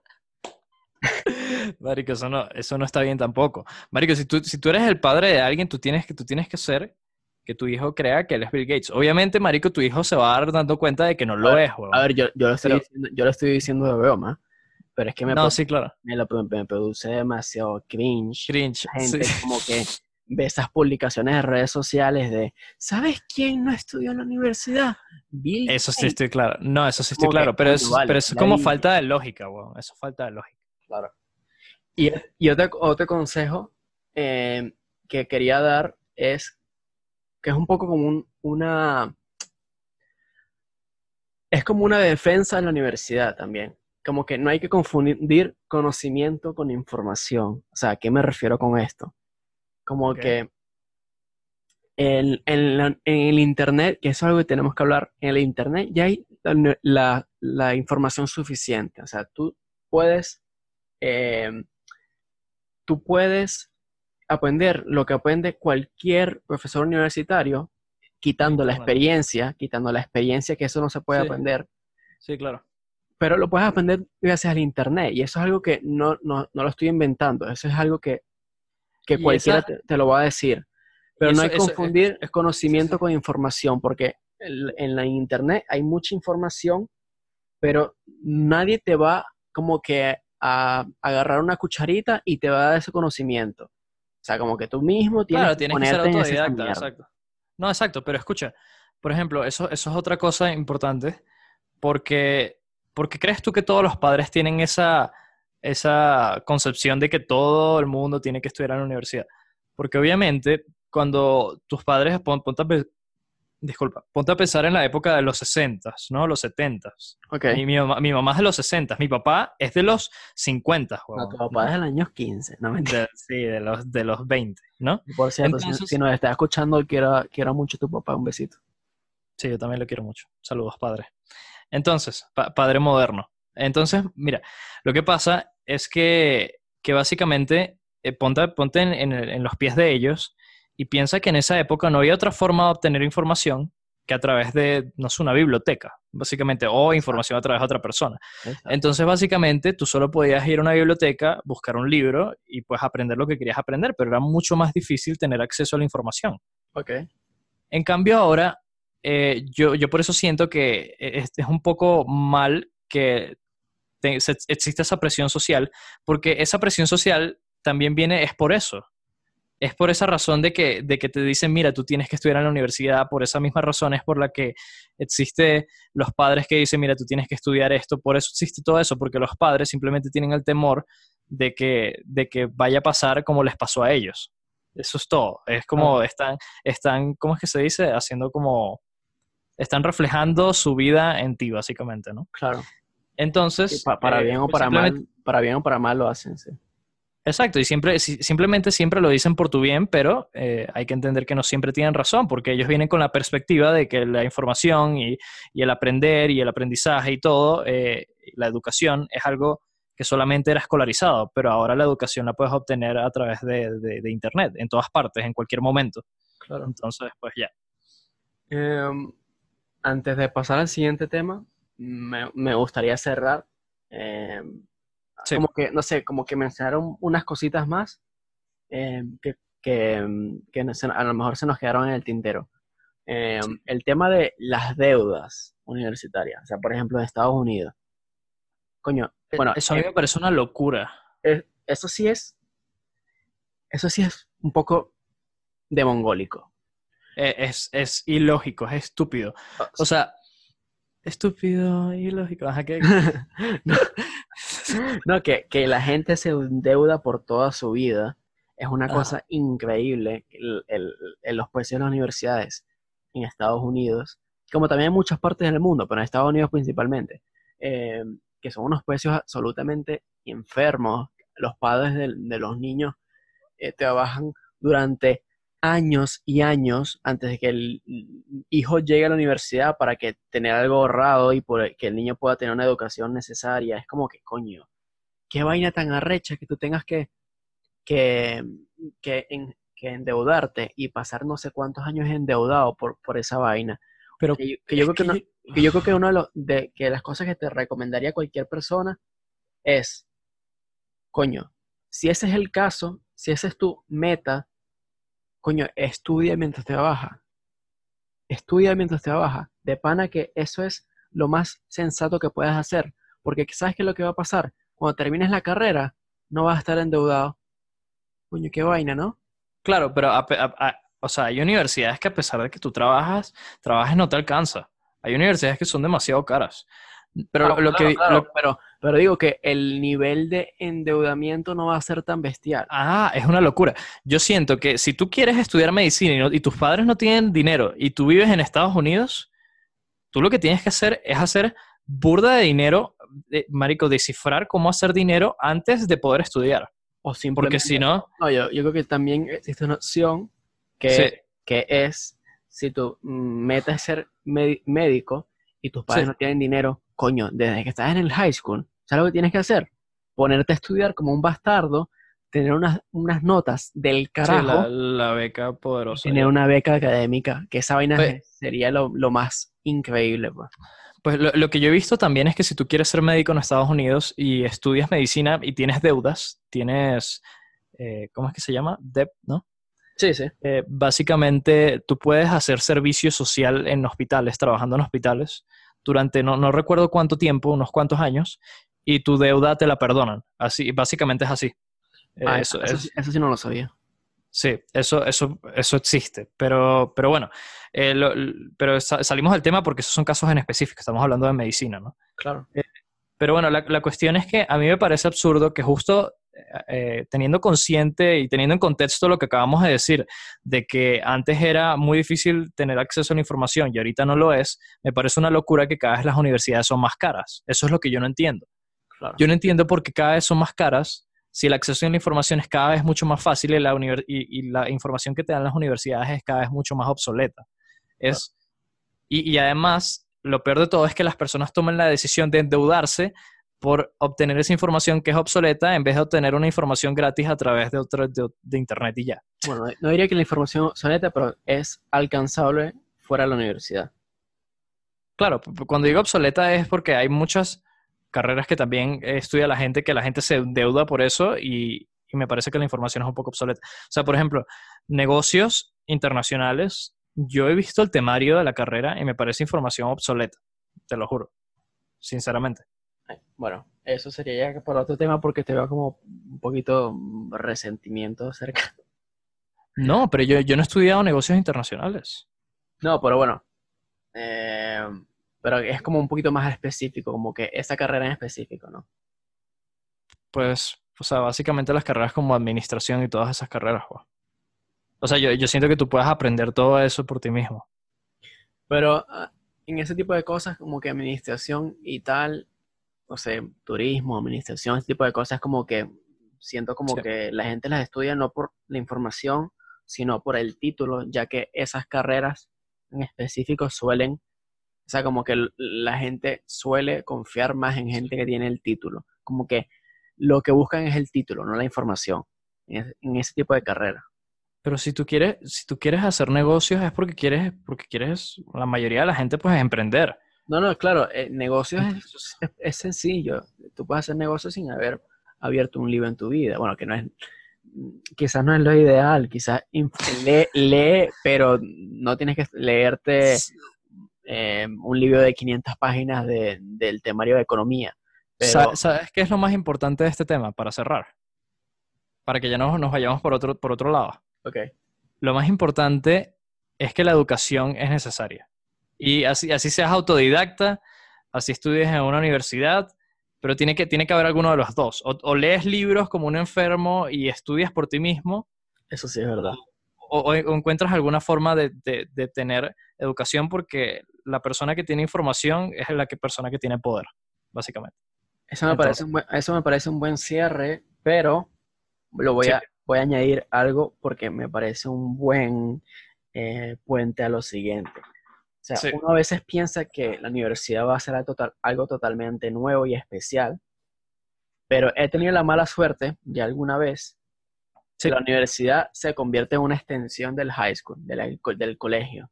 Y eso Sí es lo más, y eso es lo, me- lo más terrorífico del mundo. Entonces, eh, vamos a hablar de nuestras películas de terror favoritas. ¿Qué pasó ahí? ¿Qué pasó, marico? Buena transición, marico. Tú, tú, tú- tú eres smooth como los cambios de Spotify. Uf, no, eso Oh, ¿qué pasa? es el cambio menos smooth del mundo. ¿Qué coñones es eso, marico? Coño, vale, esa vaina de Spotify es que son hijos de puta. O sea, tú estás escuchando, yo a veces escucho un disco, qué sé yo, eh, un disco de Radiohead, está así el concepto, así, tú te estás así como aprendiendo la vaina, es como que coño, vale, esta vaina está como todo pensado para que sea así, y a la mitad del disco te pone una vaina de reggaetón, y es como, mámate un huevo, ¿qué coño es esto? Te arruina todo, el, o sea, es- eso es lo más terrible. Sí pasa, sí llega a pasar. Ah, Pero bueno, Terror, películas de terror. terror. sí. Antes Mira. de hablar, yo quisiera como que vamos a hacer como un top 5 de nuestras películas de terror favoritas y hablar un poco de, de las peli- de- del cine de terror. Em, Sí. pero antes de, de- de empezar, o sea, yo siento que yo soy más cinéfilo que tú, pero Sí. tú eres más fan del cine de terror que yo. O sea, yo he visto, tú has visto muchísimas más películas de terror que yo y, y de hecho hay un montón de clásicos del terror que a mí me da vergüenza decirlo, pero los voy a decir porque algunos que se me vienen en la cabeza porque literal, no las he visto, y si no están en el top es porque no las he visto. Ok. Eh, por ejemplo, todavía no he visto, creo que ninguna película de John Carpenter, que, que es el director de La Cosa, de Zen, Ok. y es el director creo que de Halloween eh, y, y de un montón de clásicos del cine de terror. O sea, a mí me, me avergüenza un poco, pero no he visto ni, ni, ni The Thing y ni he visto Halloween. Eh, Ok. Yo, yo he visto Halloween y The Thing vi, vi la nueva, pero la, la vieja no la he visto. Por ejemplo, tampoco he visto en la película original eh, ni, la, ni, ni el remaster, pero es que no, no tengo, no tengo ganas de ver el remaster. Pero me llama mucho la atención ¿Cuál? la original de, de, de Let the Right One In, la película sueca. Eh, creo que es sueca, ¿no? A, a mí, sí, yo, yo no he visto ninguna de las dos porque no me llama la atención la, la sinopsis. Cuando leo la sinopsis, es como que no. Bueno, esa, he, he leído muchísimas cosas buenas de ella y estoy Sí, seguro que va a ser un, va a ser un peliculón porque tiene muy buenas críticas y, y- y la gente habla maravillas de esa película. Por ejemplo, no he, Sí. visto, no he visto clásicos como The Night of the Haunted em, y no sé, un montón de películas de terror que simplemente no he visto porque no, no tengo esa, esa cultura como, no, no sé, el cine de terror que quizás es una de las razones por las cuales ha- hacemos este, esta sección, como que nunca me he llegado así como a enamorar del todo, porque siento que el cine de terror en la actualidad tiene muchísimos problemas. Sin embargo, eh, Sí. vamos, vamos simplemente a, a dar nuestro top 5 eh, de películas de terror favoritas, porque, bueno, y nada, quería dar ese inciso que hay muchas películas que no he visto y ya está. Ok, pero, pero antes, antes de, de empezar con el top 5, eh, yo, yo te voy a explicar por qué, por qué yo soy tan fan del género del terror, ¿no? Y, no, Ok. y no sé, la verdad no sé por qué es eso, es, es algo bastante extraño. Porque yo, desde pequeño, yo soy una persona muy, muy miedosa, ¿no? De que, de que yo hasta mis 15, no, hasta mis 14, 15 años, yo dormía con mis padres. Te lo juro. Porque a mí me daba mucho miedo estar en las noches solo. Y, y yo, yo, yo siento que soy una persona que básicamente como que siento, siento energías, ¿no? Entonces a mí hay, hay veces que yo de repente me asusto y no sé por qué, ¿no? Ok. Pero yo soy como un poco masoquista, porque entonces, a pesar de que soy así, Eres muy soy una persona terror, que, sí. que, me, que amo el cine del terror, ¿no? Entonces, eh, básicamente es algo bastante extraño, porque yo hasta de pequeño tenía puros Spawn, no sé si sabes cuál es Spawn, Sí, sí. tenía millones de muñecos colocados así en estantes en mi cuarto, y yo todas las noches tenía pesadillas, y es marico, ¿quién se- masoquismo puro. masoquismo puro. Yo, yo siempre he sido así desde pequeño, desde que tengo como cinco años. Y mi, y mi música favorita era, mi banda favorita era Gorilas y, marico, y, la- y las canciones son un poco Es también perturbadoras. La estética de gorilas es muy tenebrosa. Eh, Es muy tenebrosa. Entonces, yo no sé por qué soy así, la verdad no tengo ni idea. Pero todo eso me atrae muchísimo. Y también me atrae muchísimo los temas de ocultismo, me, trae, me atrae todo eso, pero obviamente no me meto eso porque me da mucho miedo. Entonces, pues bueno. Ok. Em, en, en- en mi caso nunca he sido una, película una, una película ahora, claro, no, soy- no tengo una pantalla en la cabeza, pero Claro. no tengo, no he sido demasiado miedoso. Quizás podemos hablar más adelante en otro episodio de lo sobrenatural. Ya, es que tú eres un poco más escéptico. Ya, eso es lo que pasa. Es que yo soy más, yo soy escéptico en, en general. Sí. O sea, más adelante hablaremos de la religión y de lo sobrenatural, ese tipo de cosas, pero yo soy una persona bastante escéptica en general, o sea, no, no creo en ese tipo de cosas y Exacto. mm, simplemente, no sé, me parecen cosas de inventos que se hace la gente, cosas como que costumbres que quedan desde hace muchísimo tiempo y la gente como que desarrolla esta, esta, como que esta percepción de, del miedo, bueno, no sé, es algo como que muy de- dentro de la- del, del ser humano, de, de la raza del, del ser humano, de el miedo es una vaina demasiado recha. Sí, Pero, muchísimo. pero, igualmente, vamos a dar nuestro top 5, porque ¿qué es lo que vamos a hacer? Top 5 y ya está. Así mismo, así mismo. Entonces, Mira. entonces vamos a hacer algo. Tú das, tu, tú das tu número 5, hablamos un poco de esa peli, eh, y yo digo mi top número 5, y así vamos a, diciendo un número por número. ¿Qué te parece? Ok, va. ¿Empiezo yo? Sí. Ok, vamos a ver. Es que estoy pensando aquí algo. Ok. Mira, no, no voy a decir el número 5 porque no, no sé si, si el orden me da como para llegar de 5 a 1, porque capaz agrego otra más o dos más, ¿no? Ok. Pero eh, Por ejemplo, de, número 5 o, o bonus, así como bonus, ponte número 7, agregaría una película que se llama Siniestro. No sé si la has visto. No lo he visto. No lo he visto. Ok. Eh, sí, eh, eh, en inglés se llama Sinister, ¿no? Sí, sí la conozco, pero no la he visto. sí. Ok. Es una. Es súper lamentable que la, la segunda película haya sido horrible. O sea, la, sacaron la primera, que la primera a mí me parece excelente, y la segunda es muy mala, ¿no? Ok. Entonces, mira, la primera se basa básicamente de un escritor que, que básicamente está escribiendo su nuevo libro. Eh, No, no recuerdo muy bien la trama, pero básicamente él se muda a una nueva casa con su esposa y, y su hija. Y de repente se da cuenta que en la casa, mientras está escribiendo el libro, ah, ya me acordé, él está escribiendo el libro en esa casa porque en esa casa es donde la persona sobre la que está escribiendo el libro, o sea, de un asesino en serie, vivía. O sea, él se mudó en la casa donde vivía el asesino en serie. Entonces descubrió que en la casa habían unos tapes, ¿no? Ok. así como de cine viejo. Y, y cada vez que lo colocaba, como que salía una, como una presencia. Y también eh, eh, es, es como una, una, una presencia súper extraña. Y supuestamente es como un demonio que roba niños y eso, ¿no? No, Ok. no, no, no voy a spoilear todo, pero bueno. Vale. Eh, básicamente, la película es excelente. Te voy a decir por qué me parece excelente. Es por el hecho de que, a pesar de que es un poco cliché el hecho de que siempre se mudan a una casa nueva, ¿no? Siempre Ujú. pasa eso en las películas de terror. Se mudan a una casa nueva y pasan las peores cosas del mundo. Sí. Básicamente, en esta película eh, tiene como esa variable de que él está escribiendo un libro sobre eso y, y como que tiene, tiene la curiosidad de seguir buscando a pesar de que se da cuenta que las cosas están mal, ¿sabes? Ok. Sí, te, sí, te sigo. Y eso es lo que lo hace interesante, porque tú ves muchas películas de terror que es como, ah, sí, voy a bajar al sótano oscuro donde suenan ruidos porque sí. Claro. Es como, Una de las cosas como que más me gusta del cine de terror es como que sí da como espacio a ser creativo. Y Sí. es como que uno de los pocos géneros que, que realmente como que te permite ser bajo presupuesto. O sea, es como Sí. que hay, o sea, hay películas como, qué sé yo, em, Rec, la película española de que a mí me gusta, me gusta bastante porque, no sé, Sí. me parece como una, una idea, pues, sobre todo la primera porque es la única que he visto, pero Sí.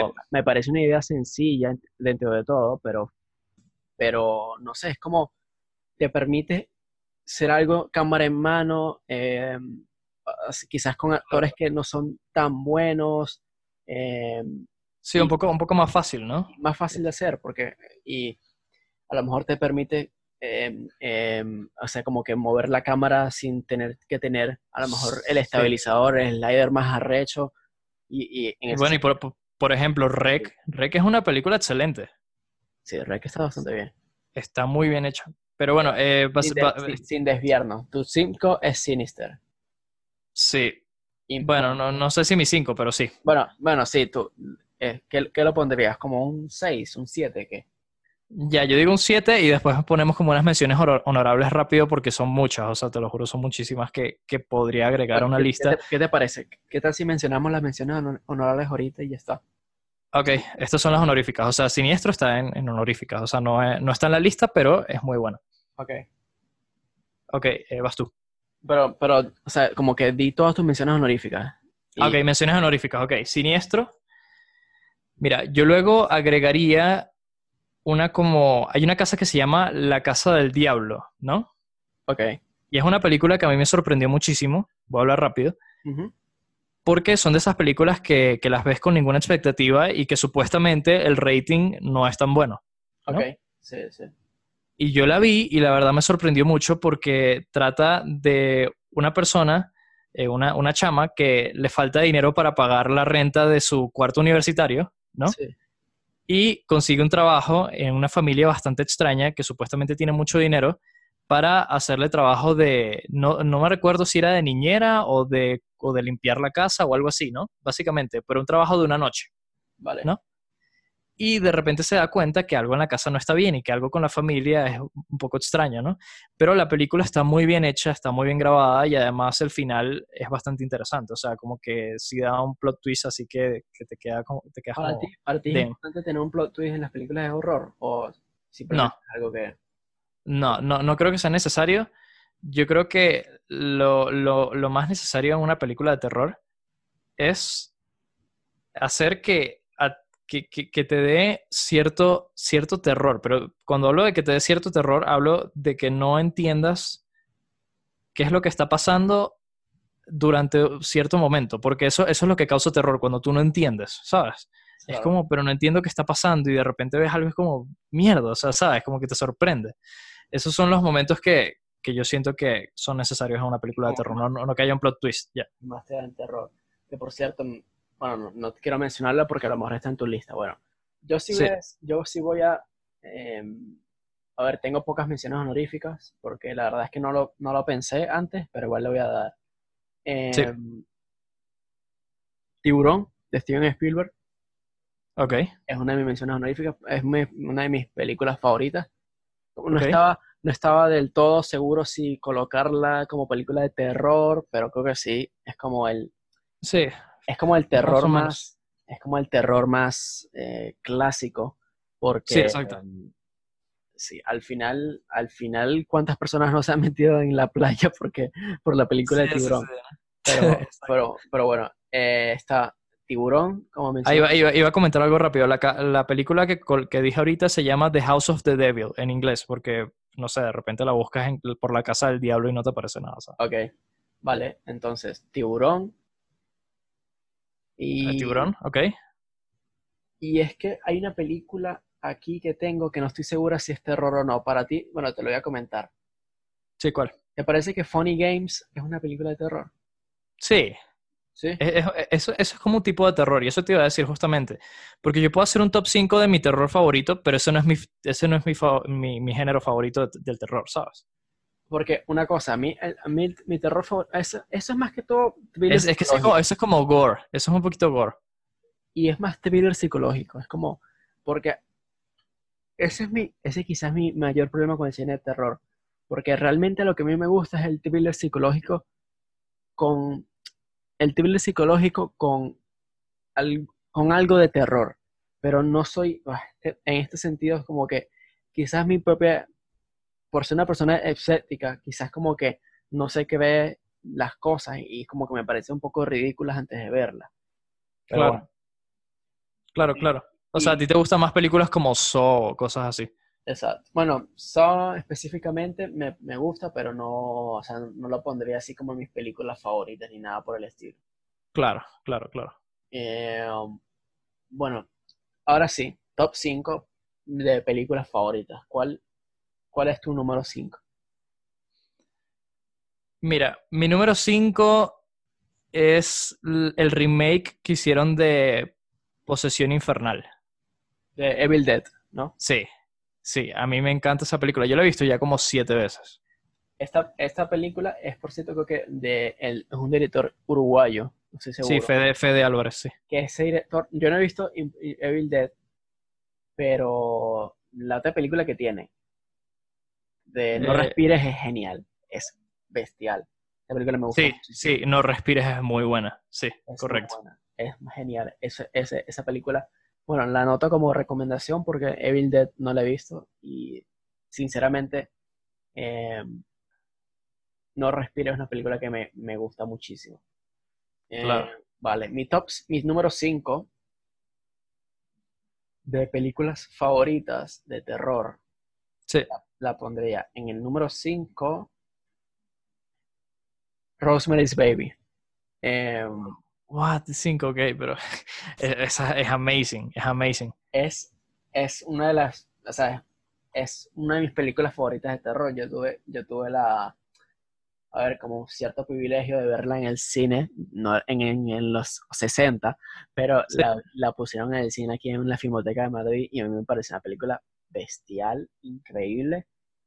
O sea, me pareció, me, me, me gustó muchísimo ese, porque es eso, es como, es como algo de posesiones, de exorcismo, de, de sobrenatural, pero sin ser, sin llegar a ser ridículo, sin llegar a ser cringe, no sé. Exacto, y además es muy creíble hasta para la persona más escéptica, ¿sabes? Exacto. Y, y Exacto. esa, esa pareja como que se iba destruyendo poco a poco, a mí me pareció Sí. genial. O sea, a mí Es amazing. es, no voy a decir Y, el y título, da miedo, da miedo porque te pones en la posición de la, de la mujer embarazada, ¿sabes? de hecho, no, es algo que iba a comentar, Pero a mí el terror que, o sea, hay películas que no son de terror que me producen más miedo que películas de terror. ¿Tú sabes cuál película me, me dio bastante terror que no es una película de terror? ¿Cuál? Gone Girl. Ah, joder, sí. Oh, fuck. Te lo juro, yo, yo, yo me sentía, ¿cómo es que se llama el actor? Eh, Em, ben Affleck. Yo, yo, yo, era, yo me sentía como Ben Affleck y me daba miedo, huevón. Esa, esa sí me Me daba miedo. miedo, marico. Por ejemplo, hay- loco. Ajá. Hay, una, hay un par de películas que siempre las recuerdo porque son, que me hicieron, como que te hacen empatizar muchísimo por el personaje y te Sí. producen como que terror personal porque te, como que te metes en esa situación, ¿no? Es como que, vale, si yo estuviese en esa, en esa situación, estaría cagadísimo y enojadísimo, un poco, eh, que son, estas dos películas son La Casa, eh, pero La Caza, así como de cazar, eh, de, de Tom Winterberg, que es como de un hombre que, que lo acusan de pedofilia, pero el carajo no es pedófilo, y es como que esa cuestión social de, de- de la Sí, gente, claro. es como que lo aterran, es como que, verga, se ve, ve el reflejo de todo lo que puede hacer como una falsa eh, Acusación, ¿no? acusación. Es a mí me parece terrorífica esa película. Sí, eso es, es- eso es terrorífico. me, Sí. me hierve la sangre durísimo, o sea, como que simplemente imaginarme a mí mismo en esa situación. Eh, Me imag- me imagino que en el top 5 vas a poner la masacre de Texas. bueno, ¿qué pasa ahí? ¿Qué pasa ahí? ¿Qué pasa ahí, no te marico? adelantes a los hechos, ¿vale? Adelanto, marico. Eh, Ok, en- eh, ajá, pero lo que te iba a decir de posesión infernal no me dejaste decir nada. ¿Qué pero es pasa, huevón? pero- Te pero caigo ese, coña. ese es tu 5. Sí, posesión infernal es mi Y, yo, cinco. y yo, yo no acabo de decir mi 5 porque estamos aquí saltando cosas. Vale, vale, eso, más. pe- pero, pero tú dijiste tus cinco, dijiste que, de qué trataba la película y yo no dije nada de posesión. Pero no dijiste de qué trataba, lo importante es decir por qué nos gusta, ¿no? Exacto. Mira. A ver, tú acabas de decir por qué te gustaba eh, Ro- Rosemary's Baby, sí. ajá, Rosemary's Babies y pues también yo también lo dije porque los dos opinamos. Pero esta tú no la has visto, Posesión Infernal, ¿no? No, no lo he visto, no. Ok. Esta, esta es la típica película de, de las personas, de los pero- adolescentes que ah, se van a una cabaña. Una cosa, una cosa, una cosa, una cosa. Dime. Es que vi Posesión Infernal, la original. Yo, yo estoy hablando del remake. La, la- ah, ok, viste la original. Pero, no, sí, pero pero es que la tema es, es idéntica, seguramente. Pero mm, pues la nueva, o sea, la nueva no, no a, mí, debe ser... a mí la o primera, sea, me gu- a mí la primera como ejercicio cinematográfico, porque esta película es de Sam Raimi, el director de Spider-Man, me parece arrechísimo. Ya la historia es como medio meh, pero no sé, como yo, está yo la vi por partes y no la terminé.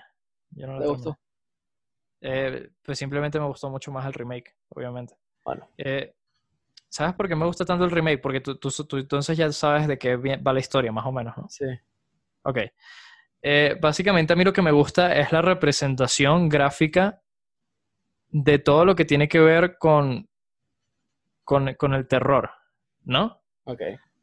Eh, y porque hasta una película un poco gore, que hay mucha sangre, ¿no? Porque hay muchas escenas que, que a los protagonistas le pasan cosas que son muy feas, ¿sabes? Sí.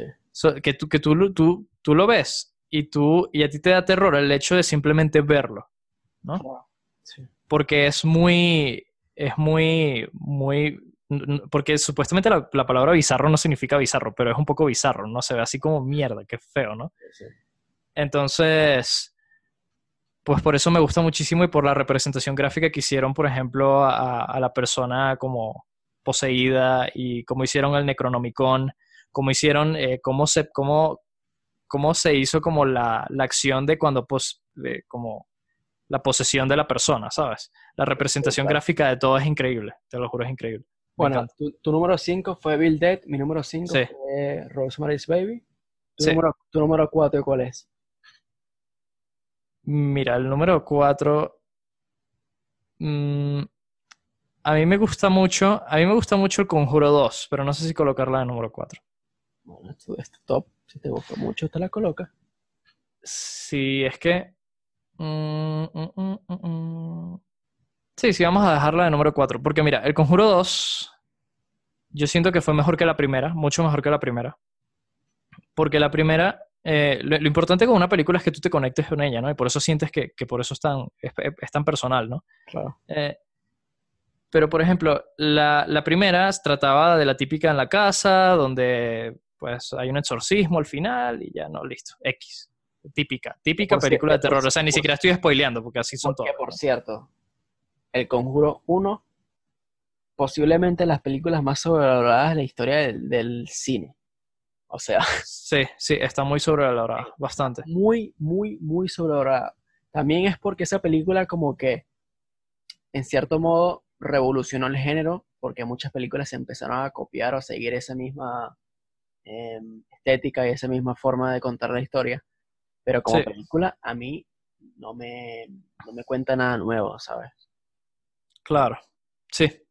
Sí, o sea, por ejemplo, la segunda a mí me gustó porque la historia tampoco es muy diferente a cualquier película de terror, pero me gustó también la forma como la hicieron, o sea, de, de cómo, cómo hicieron que la historia transcurriera, cómo básicamente terminó, o sea, se sintió como una película bastante completa y que sí daba un poco de terror porque la representación gráfica de los demonios estaba bastante bien hecha.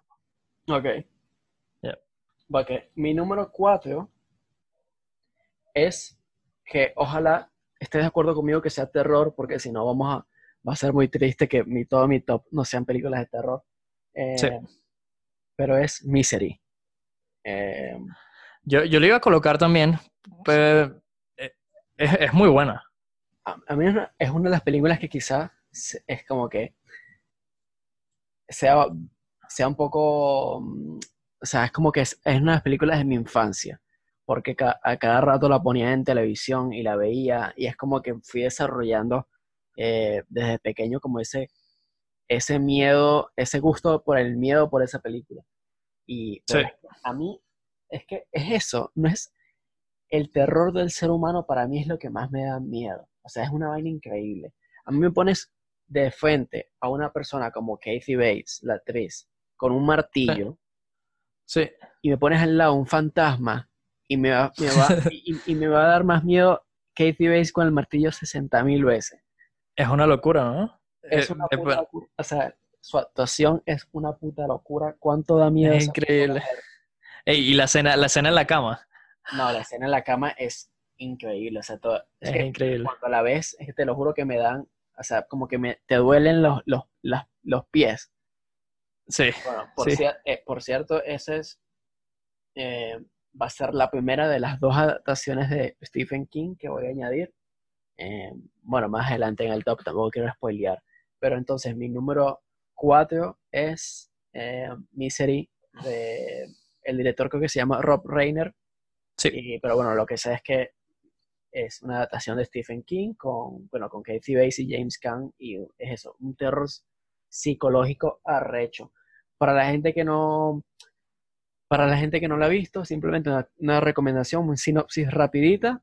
Eh, básicamente va de un, de un escritor que tiene un accidente, eh, creo que tiene un accidente de coche en el, en el hielo y, ok. y la persona que, la resca- que, la, que, que lo rescata es el personaje de Kathy Bates, que es su fan número uno, pero su fan número uno al extremo, al extremo, o sea, Sí, sí, sí.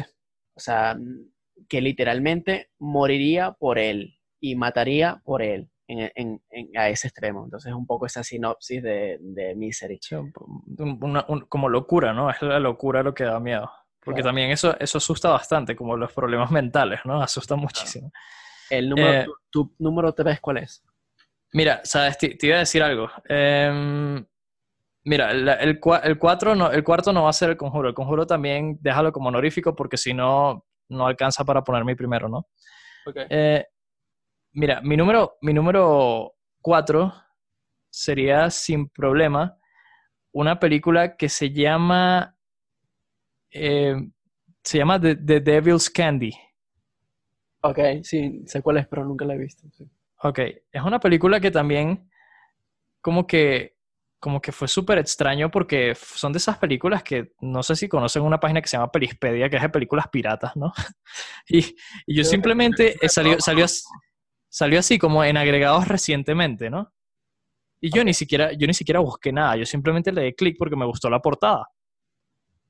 Y la vi y la película me sorprendió totalmente porque tiene un enfoque distinto también y me gustó muchísimo ese enfoque. Ok. La película me dio mucho miedo porque la película como que agrega los elementos de problemas mentales con los elementos de, de, de demonios, ¿no?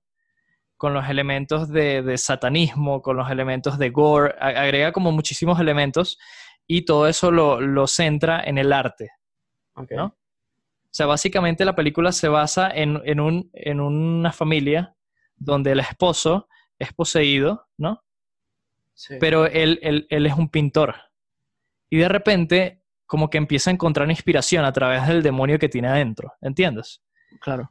Y entonces empieza a hacer una pintura de súper, súper creepy, pero que se vuelve famoso gracias a esa pintura porque la inspiración no vino de él, sino vino como del diablo, ¿sabes? Vale, sí, sí, sí. te. Entonces, entonces la película es súper interesante, a mí me encanta. Es buenísima. Entonces, vamos a repasar. Tu número 5 fue. Mira, mi número 5 fue Evil Dead y mi número 4 de Devil's Candy. Y lo, lo más curioso de esa película es que si tú ves en películas como, eh, ¿qué digo? En páginas como Film Affinity, que es donde votan películas, tiene solo 597 visi- vistas. O sea, nada más 597 Tampoco. personas la han votado. Sí, Claro. es muy poco. Bueno, eh, eso ya es una recomendación un poco rara que acabas de dar. Así que las personas que, la quieran, que quieran ver una película de terror nueva. Exacto, y eso es lo cool, porque así pueden ver algo nuevo. Pues porque si, si les digo It Follows o cosas así, pues ya todo el mundo la vio. Entonces, Bueno, eh, ya dijiste tu 4, yo dije mi 4. Sí. Mi número 3. sí, el súper clásico, eh, súper alabada, todo el mundo la ha visto, pero es uno de los pilares del cine de terror y una de mis películas favoritas del cine de terror. ¿Cuál? eh, el Resplandor de Shining de Stanley Kubrick. sí, claro. Es como que, bueno, la que tiene que estar en cualquier top de cualquier persona porque es que es así de, o sea, como que así de famoso y así de buena. Sí, exacto. Yo, yo no la voy a colocar porque tú ya la pusiste. Pero, pero bueno, el Resplandor de, de, de Kubrick es de las Es películas- increíble. de sí. las películas más perfectas que existen. Sí. Es como que es la, la, la obsesión, porque Kubrick era literalmente un enfermo del cine. Era Sí. como que la obsesión y la perfección de Kubrick al, a la décima potencia. O sea, Es excelente. eh, como convierte a Jack Nicholson a este, en este fucking eh, enfermo, este psicópata. Y, y de hecho, llevó al extremo a, a, a Shelley Duvall, que es la actriz que hace Sí. la esposa de, de Jack. Y de hecho, si, si investigan un poco acerca de la película, se dan cuenta que Shelley Duvall, después de esa, después de, del, del resplandor, o sea, le modificó ahí unos par de, de- neuronas, porque la verdad es que la, la- en serio la, la, la afectó mucho eh, psicológicamente el trato de, de, de Kubrick hacia ella. Y no, solo, no por eso es que me gusta la película, pero así llega, es un poco un ejemplo del nivel de perfección que quería y de locura que quería Kubrick en esa película. Y bueno, e- esa es.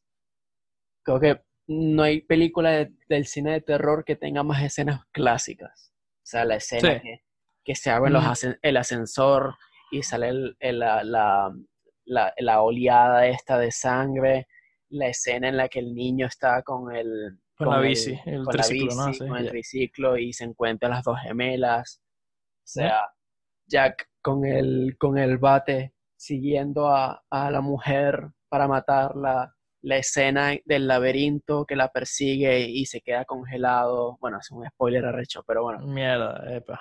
Epa. Bueno, pero Bueno, yo creo que si nadie se ha visto el resplandor en, este, en el 2019, mátate. Pero bueno, eh, yo creo que hay 40 años de diferencia para, para darte cuenta de un spoiler.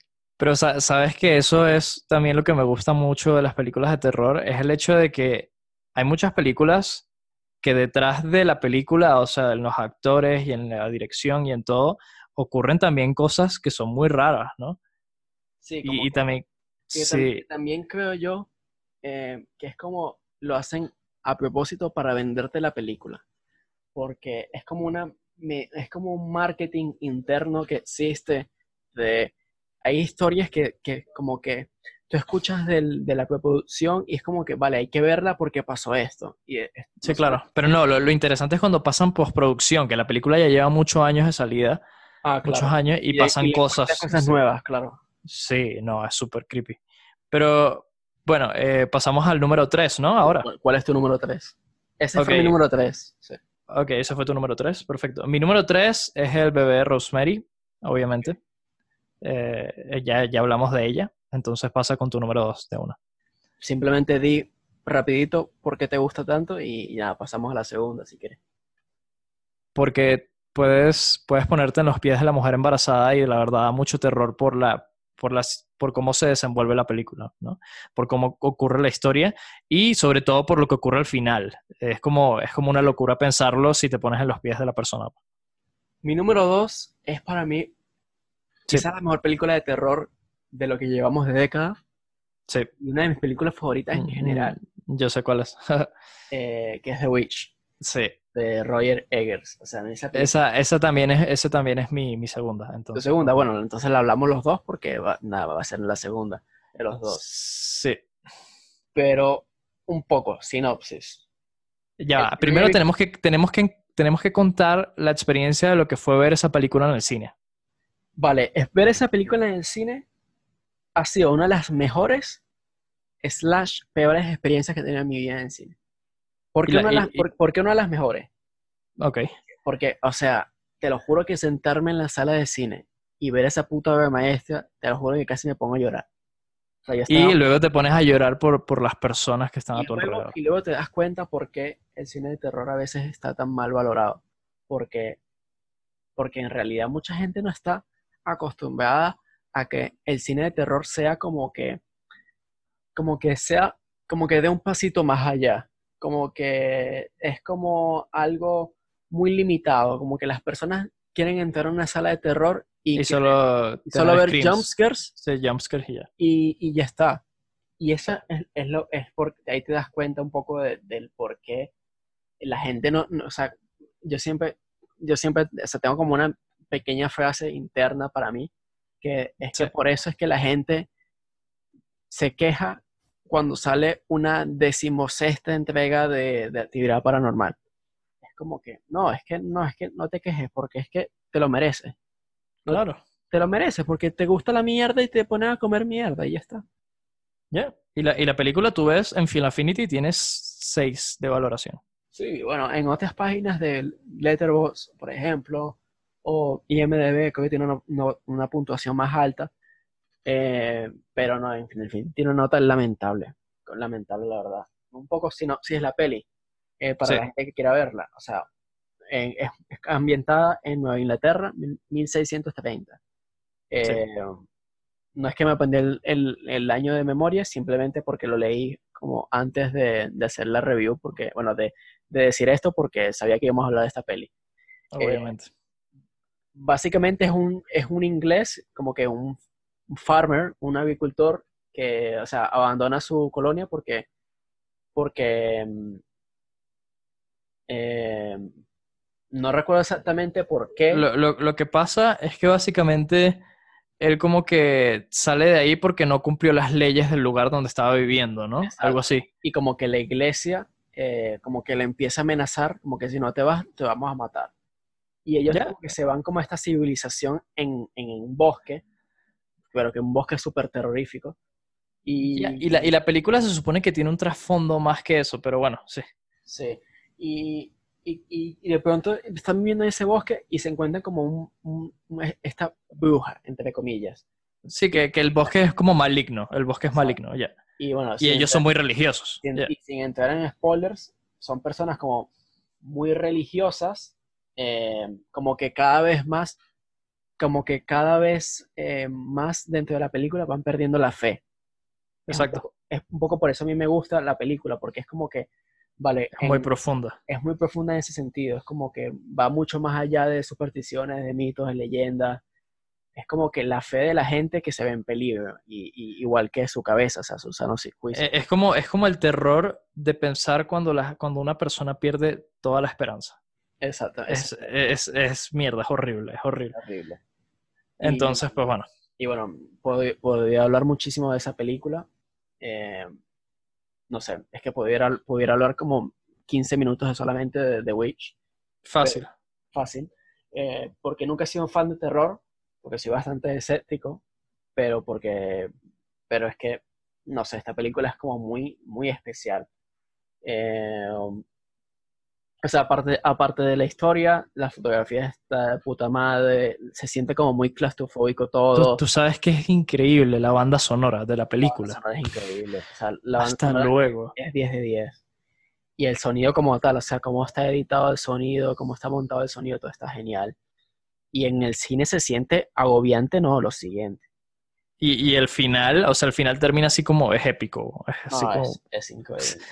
Terminas aplaudiendo en el cine, así como No si pajú. quieres decir algo más de The Witch, pero eh, como es nuestro dos, como es no- nuestra segunda posición, y- bueno, pudiera hablar mucho más de ella, pero, pero ¿qué tienes que decir de la peli si tienes algo que decir? Nada, yo creo que simplemente los dos conectamos con la película y pues, pues ya, eso es todo. Y, y bueno, tu número uno, ¿Quieres decirlo? Sí. ¿decimos los dos nuestro número uno o...? No, yo- no, no, yo no. yo, eh, Vale, si mi, quieres, mi- mi número uno, sí. que no es la mejor película de terror que haya visto, no, eh, como que esto no se trata, el, como que no se trata de, de las mejores películas de terror, simplemente de nuestras películas de terror favoritas. Mi Sí. película de terror favorita es La Masacre de Texas. Eh, Ok. me parece, no sé, es como la primera película de terror, terror así como slasher, eh, un poco que, que si estuviese hecho de otra forma me daría vergüenza ajena, pero como Sí. está bien hecha, me da pánico. No, y, y tú, tú recuerdas la escena donde están en la mesa. No, no, no, esa escena es una cagada. O sea, es- te cagas en los pantalones. Que por cierto, una de las cosas que más me gusta de esa película es que influyó muchísimo a todo el género de terror y a todo. En A absoluto. todos, sí, sí, A sí. todas- Son de esas películas influyentes, sí. que como que influyen durísimo en todo. Eh, no sé si recuerdas eh, el, el- el videojuego de Resident Evil 7, Sí. que hay una escena que es que estás, te despiertas en, en una mesa con, unos, con la familia. Es la misma escena. Exactamente Pero, la misma escena. pero, pero millones de veces mejor y más terrorífica, weón. Claro. Y, y no sé, a mí me, es que a mí me encanta esa película. Tengo como, sea, como que me dio la impresión, yo la vi, creo que, creo que la película es del 74 y yo creo que la vi en el, en el 2014, 2015, algo por así. Y me dio demasiado, o sea, como que me puso a pensar en ese momento como mi película de terror, que la película de terror que más, que más me ha asustado fue una película que salió hace 40 años. O sea, como que me puse en- lo puse en perspectiva como que, mierda, Claro, claro, claro, claro. o sea, qué increíble como esta película tiene 40 años y sea la que más me ha dado miedo en mi puta vida. O sea, no sé. Sí, es increíble, ¿no? Y está, o sea, no sé, a mí me encantan los, los personajes, aunque no sean, aunque no sean los más inteligentes del mundo, no sé, me parecen como que hay muchos personajes memorables, obviamente, dentro de la familia, el anciano, el, el carajo, el, el hijo con la, con la motosierra, el otro hijo que estaba loco, que Sí. era, un, era un sádico, era un pervertido. Y Sí, ya, to- es una locura, ¿no? y los amigos, eh, los adolescentes también, era que, que si la, como que eran los clichés, pero bien hechos, como que la rubia tonta. No, y escucha, eso fue, eso fue de las primeras películas que hicieron eso. O sea, claro, que eso digo, empezó todo. digo cliché, pero realmente todo el mundo En se- ese momento no lo era, exacto. Exacto. Entonces por eso es amazing, es amazing no esa sé, a mí, a mí La Masacre de Texas me parece, no es la mejor película de terror que haya visto y como, y como repito, me, me falta por ver muchísimos clásicos. Estoy segurísimo que a lo mejor hacemos este podcast dentro de uno o dos años y te digo otra, pero en este momento mi película de terror favorita es La Masacre de Texas. Ok. Está, está, está perfecto. La Masacre de Texas es la original. No estoy hablando de Sí, sí, la de 1972, ¿no? Esa 74, no estoy hablando de la, de 74, sí. la nueva porque son unas mierdas todas. Sí, y ese es el problema, que ya han sacado tantas que cuando ves la original es como, bueno, pero eso ya lo vi, ¿sabes? E, Eso es lo malo cuando ya hemos visto tantas de, de la masacre de Texas, pero si piensas que fue la primera que salió, es increíble. Eh, y además, obviamente, por cómo está hecho, es muy diferente a las nuevas. Eh, ok, mi número uno, mi número uno, eh, o sea, te lo juro, podría decir fácilmente El Exorcista, podría decir muchísimas películas que son excelentes, ¿no? y que yo creo que son excelentes no solo por ser influyentes, sino porque están muy bien hechas. Pero para mí, mi favorita Y lo, y lo más sorprendente es que salió el año pasado. Ok, coño. Es, es el, legado, el legado del diablo, He- Hereditary. Por favor, dilo en inglés porque la gente, el Hereditary, sí. 99% de las personas lo van a saber. Sí, Sí, sí, Hereditary. Hereditary. Pff, es, es increíble. Yo, yo casi salgo llorando del cine. Te lo juro. Porque fue, fue, fue de esos momentos que yo dije, por fin vi la película de terror que yo estaba esperando. Fue Después de tanto tiempo de ver películas de terror, por fin vi lo que estaba esperando. Y, y, o sea, ojalá pudiese verlo otra vez por primera vez, ¿sabes? Porque explica un poco por qué te gusta tanto Hereditary. A ver, oh, es, es- es por todo en general, es por todo. A ver, primero está muy bien hecha, o sea, de que la fotografía y todo, todo lo que tiene que ver con el guion y todo es excelente, ¿no? Luego, siento que los personajes en la película también están muy bien hechos, todos, todos los personajes. Y además de ser como un terror contemporáneo, es, no es un terror como, como, como futurista ni es un terror así como The Witch, que es como en los años 1600, ¿sabes? Es un terror contemporáneo, pero que habla de cómo sería, de cómo me imagino yo o cómo se imaginaría cualquier persona, que sería la, la brujería y los demonios y todo lo que tiene que ver con eso de una manera muy real y actual. Ok. Sí. Y habla de, del ocultismo y de todo eso que yo creo que la mayoría de las películas lo, lo toman como, como, o sea, como que lo tocan, pero muy por encimita. En este es como un poco más profundo, porque hasta el final tiene que ver con eso, ¿no? Una de las cosas que más me gusta de Hereditary Sí. es que es una película que, que, o sea, no solamente está bien hecha y tal, pero como que todo encaja. No sé si tienes la misma impresión, pero Sí, es como Sí. que, vale, la música suena en este momento porque tal. O sea, como que todo tiene una razón, tiene un por- tiene- todo tiene un porqué de, de- tiene- todo tiene un porqué. sí, todo, todo, todo. Y, y- y te, y te lo juro, hay unas escenas en específico que dan terror solo por la escena. La escena, solo la escena, por el contexto de la película en general. Causa terror. Y yo que la vi en el cine, te lo juro, me dio terror. Así de que jamás una persona, me- eh, que digo, jamás una película me había causado como ese, ese sentimiento de pánico, así como de mierda, ¿qué es esto, no? Un- Y sí. dime. No, bueno, simplemente quería mencionar eh, Sí. que hay que mencionar cuando se habla de Hereditary. Es una película que a mí me gusta mucho. Posiblemente no esté en mi top 15 de películas de terror. Sí, Quizás, quizás esté en mi top 25 o top 20, pero es algo muy Sí. personal. Eh, pero a mí me gusta bastante, la vi en el cine, me, me gustó mucho. Pero hay que, hay que mencionar la actuación de Tony Collette, por favor. La, la actuación de- es, es amazing. Es ama- o sea, to- toda la película es amazing. Yo no puedo decir nada malo de esa película. Eh, Tony Y, y Collette- lo, eh, Que por cierto, Dime. que no lo hayan ni nominado a ninguno, a ningún premio me parece ridículo. Y es como que, es como que la, la muestra más ridícula que al- a, los, a los premios, a la academia de los Oscars, a nadie le gusta, le gusta y le interesa demasiado el cine de terror y ya está, porque no lo admiten. Sí, estoy claro.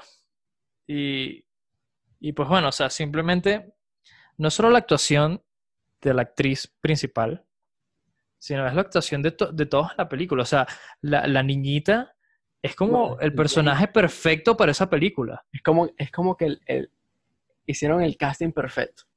El casting es perfecto. Y, y además, eh, siento que el final es como un final que jamás había visto en una película de terror. Sí. porque siento que siento que crea el mismo, el mismo sentimiento que te crea The Witch, que es como un sentimiento de desesperanza total, Ok. así, así como de, de cero fe, cero, sabes, no existe nada ya. Es como, como un vacío, así se Como siente. des- Desolación absoluta, como que sí. Exacto. Entonces por eso a mí me causó tanto terror y por el hecho de que me causó tanto terror y por el hecho de que está tan bien hecha, de que todo es perfecto para mí y no lo hubiese hecho de ninguna otra manera, para mí es mi película de terror favorita. Y además de que es contemporánea, pues. Una de, la- eh, una de las cosas que quisiera mencionar también, eh, hay, hay otra película que la dejé afuera, ya terminamos con el top. Eh, vamos a hacer un pequeño repaso. Mi número 5 fue Rosemary's Baby, mi número 4 fue eh, Misery, mi número 3 fue El Resplandor, mi número 2 fue The Witch y mi número 1 fue La Masacre de Texas. Correcto. La, mira, mi número 5 fue Posesión Infernal. Mi número 4 fue The Devil's Candy. Mi número 3 fue Rosemary Baby. Eh, mi número 2 fue La Bruja Witch, The Witch. Y el primero fue Hereditary. Entonces, pues ya tenemos ahí nuestras listas de nuestras películas favoritas de terror en el momento. Nada, la podemos poner en, lo- en la descripción y ya está. En esa, en- De- deberíamos colocar nuestro Film Affinity y ya. Nuestras, Exactamente, ya está. Y la gente se- colocar nuestras. Nosotros tenemos unas cuentas en Film Affinity, que es una página para valorar películas, básicamente. Y pues ahí llevas tu lista, tú, como tu registro.